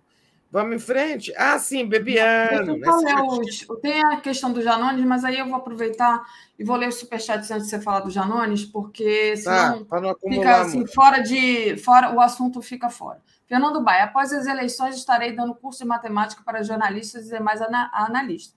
A Tereza não precisa. Daphne, você foi enrolado no comprovante. Gente, eu não fui enrolada no comprovante. A, a gente deu essa informação aqui e aconteceu comigo de ter a biometria e não receber o comprovante e eu me informar na época. Eu estou dizendo para vocês, não precisava do comprovante. Tem gente que recebeu, tem gente, tem gente que não recebeu, mas não é obrigatório. Então, eu só estou dizendo que isso pode sim atrasar para aqueles eleitores que precisarem comprovar. Só isso. Maria Damasceno, recebe-se colocar a bio e assinar também. Silvia Maria Correia, é erro nosso pensarmos que só por causa das pesquisas já vencemos. Ainda temos que lutar até o último minuto com força. Bora lutar e aumentar a diferença. Exatamente. Isso. Tereza, deixa eu pedir então agora para você é, falar do Janones. Está aí, vou botar foto de novo, gente. Achei essa foto incrível. Mas passo para você. Então, gente, o Janones, no que pese muita gente, ter crítica, é o jeito muito desabrido dele atuar nas redes, já foi obrigado a fazer algumas retratações, pelo menos eu vi ontem uma, retrata, uma retratação dele, né? mas ele está cumprindo um papel extraordinário, né? É, de ser, digamos, a alma da campanha do Lula nas redes. Eu acho que ele está cumprindo um papel extraordinário. É, comete seus erros, mas eu acho que é, é, não dá para ter muito bom mocismo né, numa campanha dessa, então é preciso, é preciso usar as redes, ocupar as redes também, disputar as redes com o bolsonarismo, que são mais fortes, mais organizados, ainda tem seus robôs, é, então tem tudo quanto é tipo de recurso. É, eu acho que ele cumpre um papel extraordinário. Agora ele vem com essa que teve acesso ao famoso celular do Bebiano. Né? O, o ex-ministro Bebiano, que ficou no governo Bolsonaro só dois meses, e logo depois que saiu do governo, apareceu morto num, por um suposto infarto do miocárdio, é, ele teria muitos segredos no seu celular que teria desaparecido. Né? É, o Paulo Marinho, que está apoiando Lula, né? o Paulo Marinho vivia atrás desse celular. Que tinha certeza que ali tinha coisas muito graves contra o Bolsonaro. Mas eu acho que essas coisas, eu não sei, elas. Você vê, o Bobiano morreu em 2019, o que ele tem é sobre 2018. Eu acho que são é, provas ou evidências de crimes eleitorais do Bolsonaro em 2018. Isso é passado. Tá bom, é passado, vai, mas vai desgastar, vai é, trazer prejuízo, se é que o Janones vai apresentar mesmo essa bomba aí, né? Em suma. Tem o outro lado também promete bombas, surpresas, é, até atentados, né, gente? É perigosíssimo ver o que, que eles são. Eles são capazes de tudo nessa reta final, o desespero está grande então, por exemplo, aquela história que eu contei ontem, né, de, de eles poderem invadir tropa, é, igrejas evangélicas usando camisas da campanha do Lula, eu não descarto, porque eles são capazes de tudo. Né? Isso pode sim acontecer. É, exatamente. Tudo pode acontecer. Vamos lá, Tereza. Deixa eu ver. Deixa eu pedir para o pessoal deixar o like. Queria agradecer ao Gilberto Celestino de Almeida, que entrou aqui como membro do nosso canal. Então, faça como Gilberto Celestino, entre como membro. Se você não puder, só assine a TV 247, já está muito bom. É de graça, gente. É de graça. Tereza? Daphne, parece que nós vamos chegar a mil, 1 milhão e 100 mil inscritos até o dia da eleição, né? Nossa, vai ser muito bom, vai ser muito bom mesmo. Tomara que a gente consiga ir aumentando nessa escala, né? A gente chegou a, a um milhão no dia 2, dia das eleições. Se a gente conseguir chegar a um milhão e cem, vai ser muito, muito legal. Tereza, queria falar agora sobre a questão da Caixa Econômica Federal. Em 11 dias, liberou 4,29 bilhões de reais em empréstimos consignados para quem recebe Auxílio Brasil. Né? Não adiantou. O Lula consegue ainda liderar nesse segmento de quem pode pegar esse, esse empréstimo consignado. Né? E o TCU recomendou a suspensão né? Mas, de toda forma, a gente sabe que é, isso aí é uma tentativa de compra de voto. Inclusive, ontem eu estava falando com uma pessoa aqui que estava dizendo que conhece pessoas que, vai, que vão votar no Bolsonaro por conta de uma, digamos assim, é, felicidade de poder pegar esse empréstimo consignado e achar que está tudo bem, né? E que isso é muito bom, que o Bolsonaro é muito bonzinho de estar tá fazendo isso. Ah, o Kaique Butler disse: talvez o Bebiano tenha informações quanto àquele episódio de Juiz de Fora. É, vamos ver, né, Kaique? Mas pode passo para você. É, pode ser, é verdade, pode ser Juiz de Fora. É.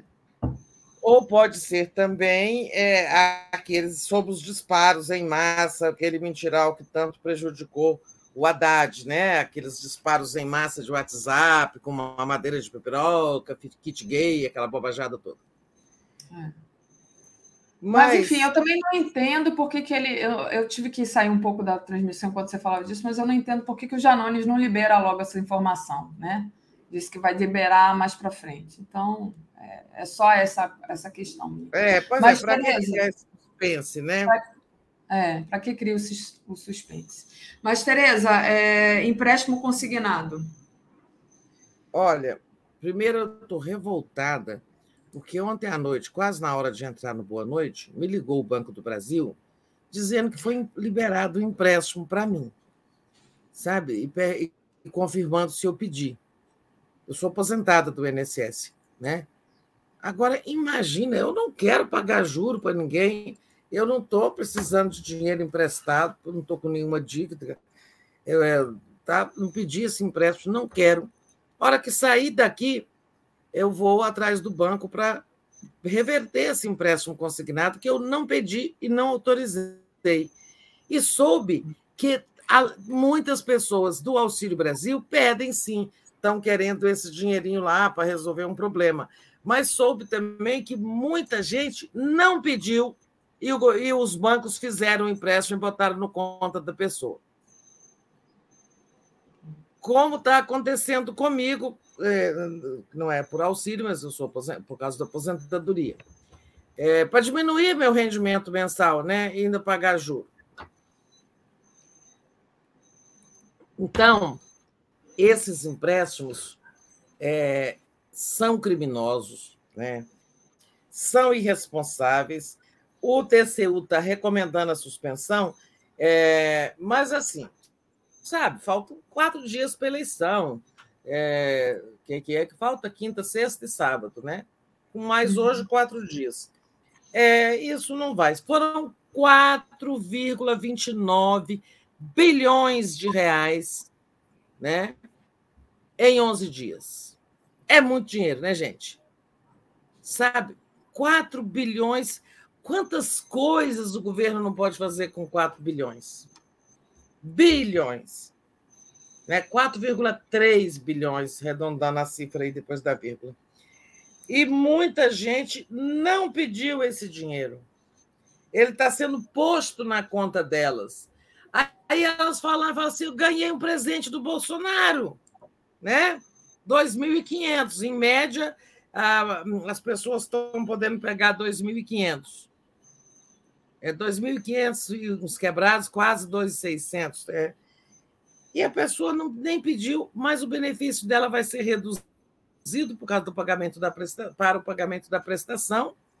Vai pagar juros de 3,5 ao mês, né? Por esse empréstimo. Vê se eu quero pagar juros de 3,5 com o dinheiro que eu não estou pedindo, gente. Eu, eu, pessoalmente. Né? Estou tão revoltada com isso.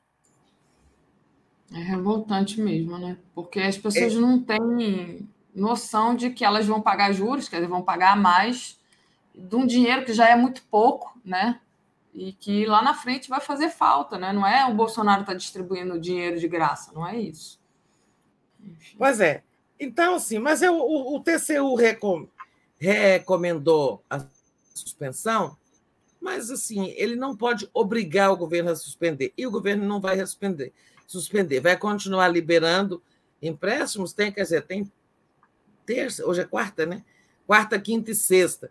Mas olha, isso tudo não está adiantando nada para o Bolsonaro, esse desespero dele. Ó, ó, na pesquisa IPEC, entre as pessoas que recebem Auxílio Brasil, Lula lidera com 59%, perdeu um ponto. E o Bolsonaro tem 35%, também perdeu um ponto. Então, vamos dizer que esses um ponto aí na margem de erro não quer dizer nada. É 59 a 35. Ou seja, o Lula tem muito, uma vantagem enorme entre as pessoas que recebem auxílio, porque elas se lembram que foi ele que criou Bolsa Família, é, quando o Bolsonaro fica falando que o valor era bem menor, cerca de 200 reais, é, é verdade. O Lula pagava menos e já foi muito difícil pagar menos, mas o salário mínimo era outro também. Não se pode comparar 200 reais de, sabe, tantos anos atrás com 600 hoje. Né? Esse valor teria que ser atualizado. É, e a outra coisa é que é o seguinte: o Lula implantou o Bolsa Família com muita dificuldade. Foi muito difícil aprovar aquilo no Congresso, e o PSDB, e os democratas, e o próprio Bolsonaro, todos dizendo que aquilo era bolsa preguiçoso, é, bolsa esmola, bolsa isso. É, sim, muito, o Bolsonaro criticou muito Bolsa Família, e esses outros partidos da direita também. Né? É, é verdade, aí alguém lembrou, depois você vai ler os superchats. Então não adiantou muito. Agora, a gente precisa sempre denunciar esses empréstimos, porque muitas pessoas estão sendo, sabe, recebendo dinheiro na conta. Hoje tem dinheiro na minha conta que eu não pedi. E tem também para as pessoas, para muitos do Auxílio Brasil que não foram à Caixa pedir, eles vão e põem na conta. Eu conheço pessoa que puxou o saldo e tinha lá 2.500. E agora os 600 reais delas, que dura só até dezembro, é, já vai começar a pagar a prestação. Em janeiro, não há hipótese do Lula, do Bolsonaro ganhar, é, esse dinheiro, esse valor voltaria para os 400, né? E aí seria o caso de a pessoa ficar só com 200, porque 200 vai para a prestação. Hum. Mas a gente precisa sempre denunciar, porque isso está muito criminoso. É a Caixa, o Banco Pan e a, e a, a financeira Meu Tudo. Os três estão fazendo isso. É.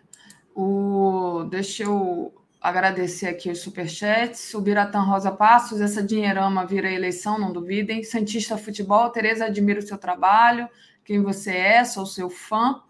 O Max diz: precisamos explorar amplamente a declaração asquerosa do Jair sobre o caso de assédio sexual na Caixa Econômica Federal. Ah... Ontem saiu muitas, saíram muitas revelações né, sobre o assédio na Caixa. Foi. A moça contando que o presidente fazia assim, ia conversar com ela e passava o cotovelo no peito. Né? Olha que coisa, que baixaria. O Kaique diz: Bob, Bob Jeff pode ser decisivo mais uma vez, 2005 e 2022, diz o Kaique.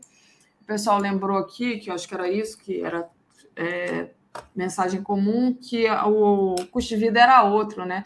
Eu me lembro, Tereza, quando eu voltei para o Brasil, é, quando eu entrava no supermercado, gastava 200 reais para fazer a compra de mês. Hoje em dia a gente compra cinco itens, já já gente, chegou é lá. É um absurdo, né? né? É um absurdo. É. Enfim. Então, o que, a... o Bolsonaro dizendo? Lula dava 200 reais, eu dou 600. É. Mas é isso aí, foi o Kaique que disse, né? É... Era outro tá valor, era outro custo de vida, era outro salário mínimo. E mesmo para dar uma Bolsa Família pequena, olha, o Lula moveu montanhas, porque o povo não queria. Esses conservadores, todos que apoiam o Bolsonaro, não queriam Bolsa Família quando ele foi criado. Eu assisti, eu cobri. Né? O ministro era Patrus Ananias, hum, ministro do Desenvolvimento Social. É. O Kaique Butler diz: Lula tem que dizer que o empréstimo não precisará ser pago. Eu não duvido nada que o Lula ganhando vá perdoar essa dívida do, do pessoal aí. Mas, ô, Tereza, é, queria trazer um, uma outra questão aqui para você comentar, né? É, muita, muitos jovens que tiraram o título e não foram votar, né? Como é que você. Como é que a gente vai engajar esse pessoal aí votar? Pois é, gente, é, é precisando falar para os jovens, é, eles estão é, entre. Assim, há um percentual grande nas pesquisas sobre a intenção de não comparecer no, no domingo, e há também é, há, é, há uma corrente entre os jovens para votar nulo, minoritária. Né? É, não é possível nem uma coisa nem outra, a gente não pode esperar isso da juventude. Né? É, ou ausentar-se do exercício da cidadania, não comparecendo no domingo, ou ir lá votar nulo. Sabe, Bolsonaro não é igual a Lula. Lula não é igual a Bolsonaro, você dizer voto nulo porque são tudo iguais. Não, sabe? Isso não, não é concebível vindo de um jovem, sabe? Até de uma pessoa mais velha, menos informada, mas jovens que hoje vivem na internet, que têm acesso à informação, votar nulo, dizendo que são todos iguais, isso não é possível encontrar, é, perceber isso na juventude, né? É, eu acho que precisa ter, nas últimas horas, muitas mensagens é, em direção, é, direcionadas à juventude. Esses que têm de, é, entre 16 e 18 anos. Eles tiraram o título, mas não foram, no, muitos não foram no primeiro turno, turno e precisam ir agora. Isso é estatístico, não tem os números, mas é estatístico. Né? É, então, é, eu recebi até lá do, é, lá do. De, é de onde mesmo? Toronto? Montreal. Montreal.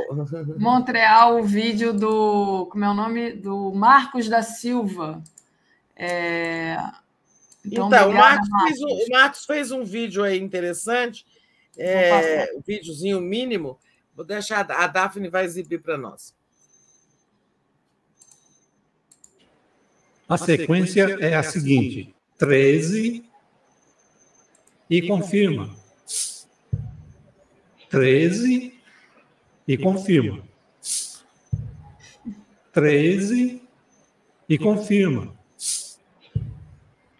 Está faltando só um tiquinho para começar a reunificação do Brasil.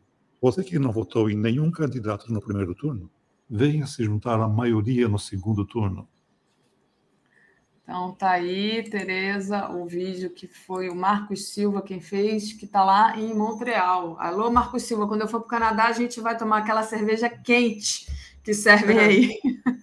A Daphne, é, se você puder, põe o um link do vídeo dele para as pessoas ajudarem a divulgar. Ele disse que não tem redes sociais, ele tem dificuldade, mora lá, mas uhum. queria contribuir com esse vídeo para as pessoas, para os jovens, né? E eu vou ver se eu arranjo alguém que tem conta no TikTok, que eu também não tenho, e vou pôr lá. Também não. Botei aí, tá, gente? Em todos os canais que estão assistindo a gente, está no Facebook, está no Twitch, está no. tá aqui no YouTube e no Twitter. Tá? Ah, então, legal. Tá aí, videozinho do então está compartilhado aí, o Silva, seu esforço para uh, eh, chegar a esses jovens. Eu acho que realmente é muito importante falar para essa meninada que entende muito mais a linguagem de vídeo do que é, discursos, né? O é. que mais temos? É, olha, indicativos de que o Roberto Jefferson realmente, né, a, a, a perícia da Polícia Federal está vendo indícios de que o Roberto Jefferson realmente premeditou ataques aos policiais, ou seja, ele queria criar ali é uma tentativa de golpe eleitoral. Eles quiseram realmente é, criar ali alguma, sabe, um evento fora de controle que pudesse incendiar a eleição, né? Então, como eles gostam de dar tiro no pé, virou tiro no pé, isso aí, né? É, Roberto Jefferson, como eu disse, é uma bala que ele deu nos policiais e acertou a campanha do Bolsonaro. E, pelo visto, lá em São Paulo também virou tiro no pé.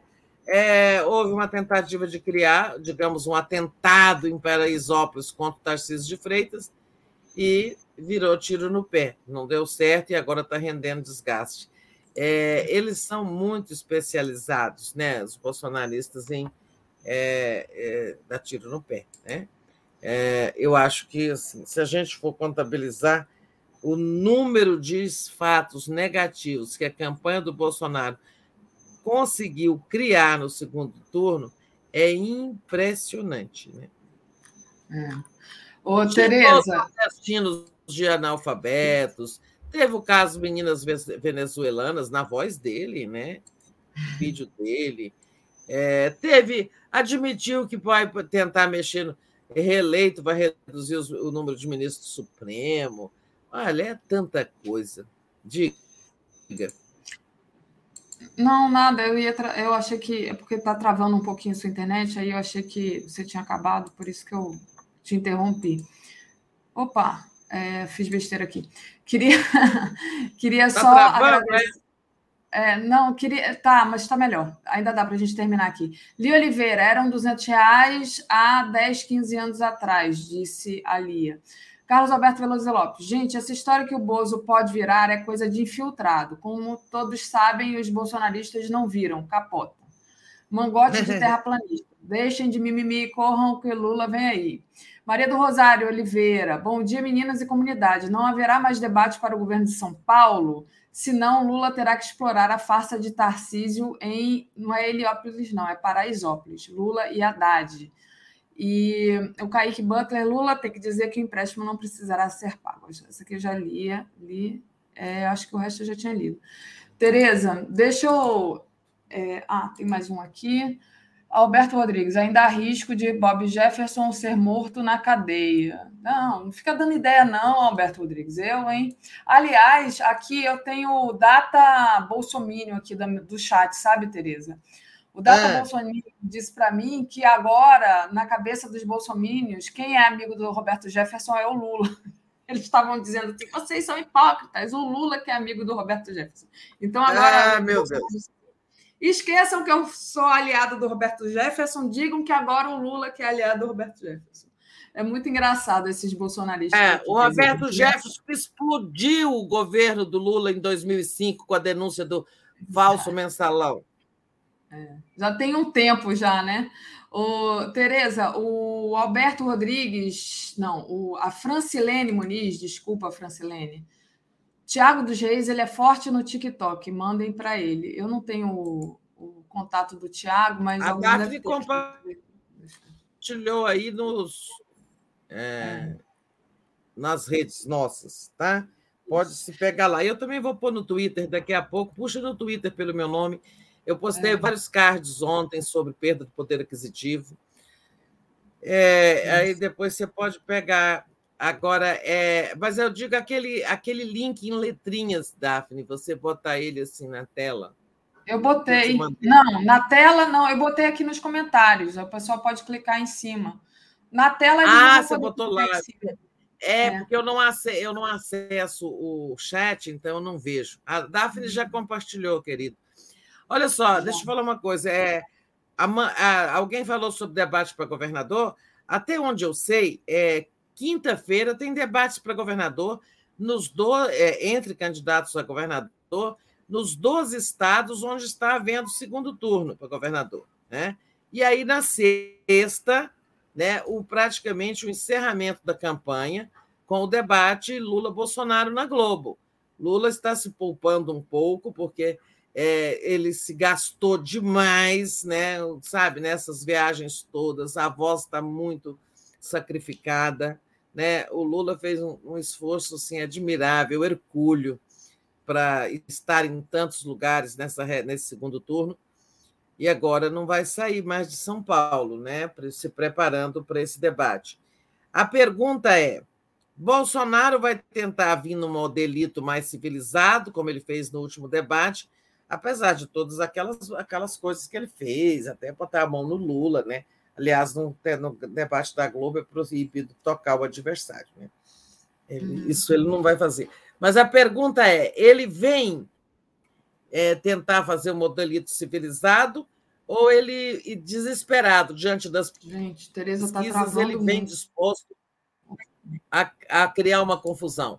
Daphne, eu vou parar e você encerra, tá? Você disse que está travando muito. Não, é, voltou, deu uma travada aqui, mas eu acho que foi até eu. Tá esquisito esse, esse. Qualquer coisa que eu mexa aqui trava.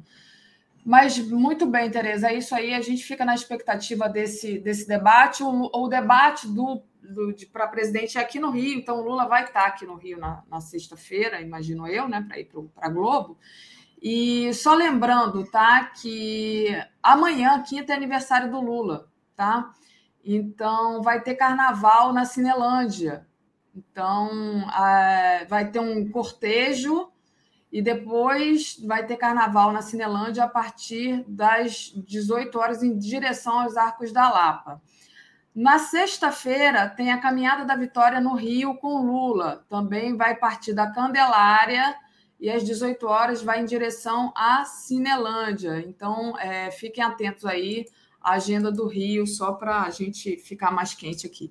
Tereza, deixa eu ler aqui os nossos, os nossos programas aqui que vão seguir aqui o Bom Dia. Então, às 10 horas tem o Mundo Como Ele É, modernização socialista da China, o que é. Às 11 horas, o Giro das 11. Haddad cresce, petista encosta em Tarcísio, que se vê acuado. Às 13 horas, o medo de Jair embora, com Fernando Brito. 14 horas, Leonel Hadi. Bolsonaro coloca policiais em risco ao armar bandidos. É muito interessante, né? É, essa argumentação aí. Às 15 horas, Alisson Mascaro. Será possível derrotar o fascismo? Às 16 horas, Brasil Popular, a disputa de projetos para o Brasil. Às 17 horas, tem a entrevista com a Sâmia Bonfim. Às 18 horas, Léo Quadrado. Às 18h30, Boa Noite 247. Às 22 horas, o dia em 20 minutos. Às 23 horas, a live do Conde. Às zero horas tem Luziane Lins, eleger Lula e derrotar Bolsonaro é questão de honra. E a zero também tem Brasil Vermelho com Eric Nepomuceno, que é o podcast do Conde. Uma hora da manhã, Complexo de Jair, com Jorge Broide e Amneres Marrone, podcast do Conde. É isso, Tereza. Obrigada e a gente vai encerrando por aqui. Valeu.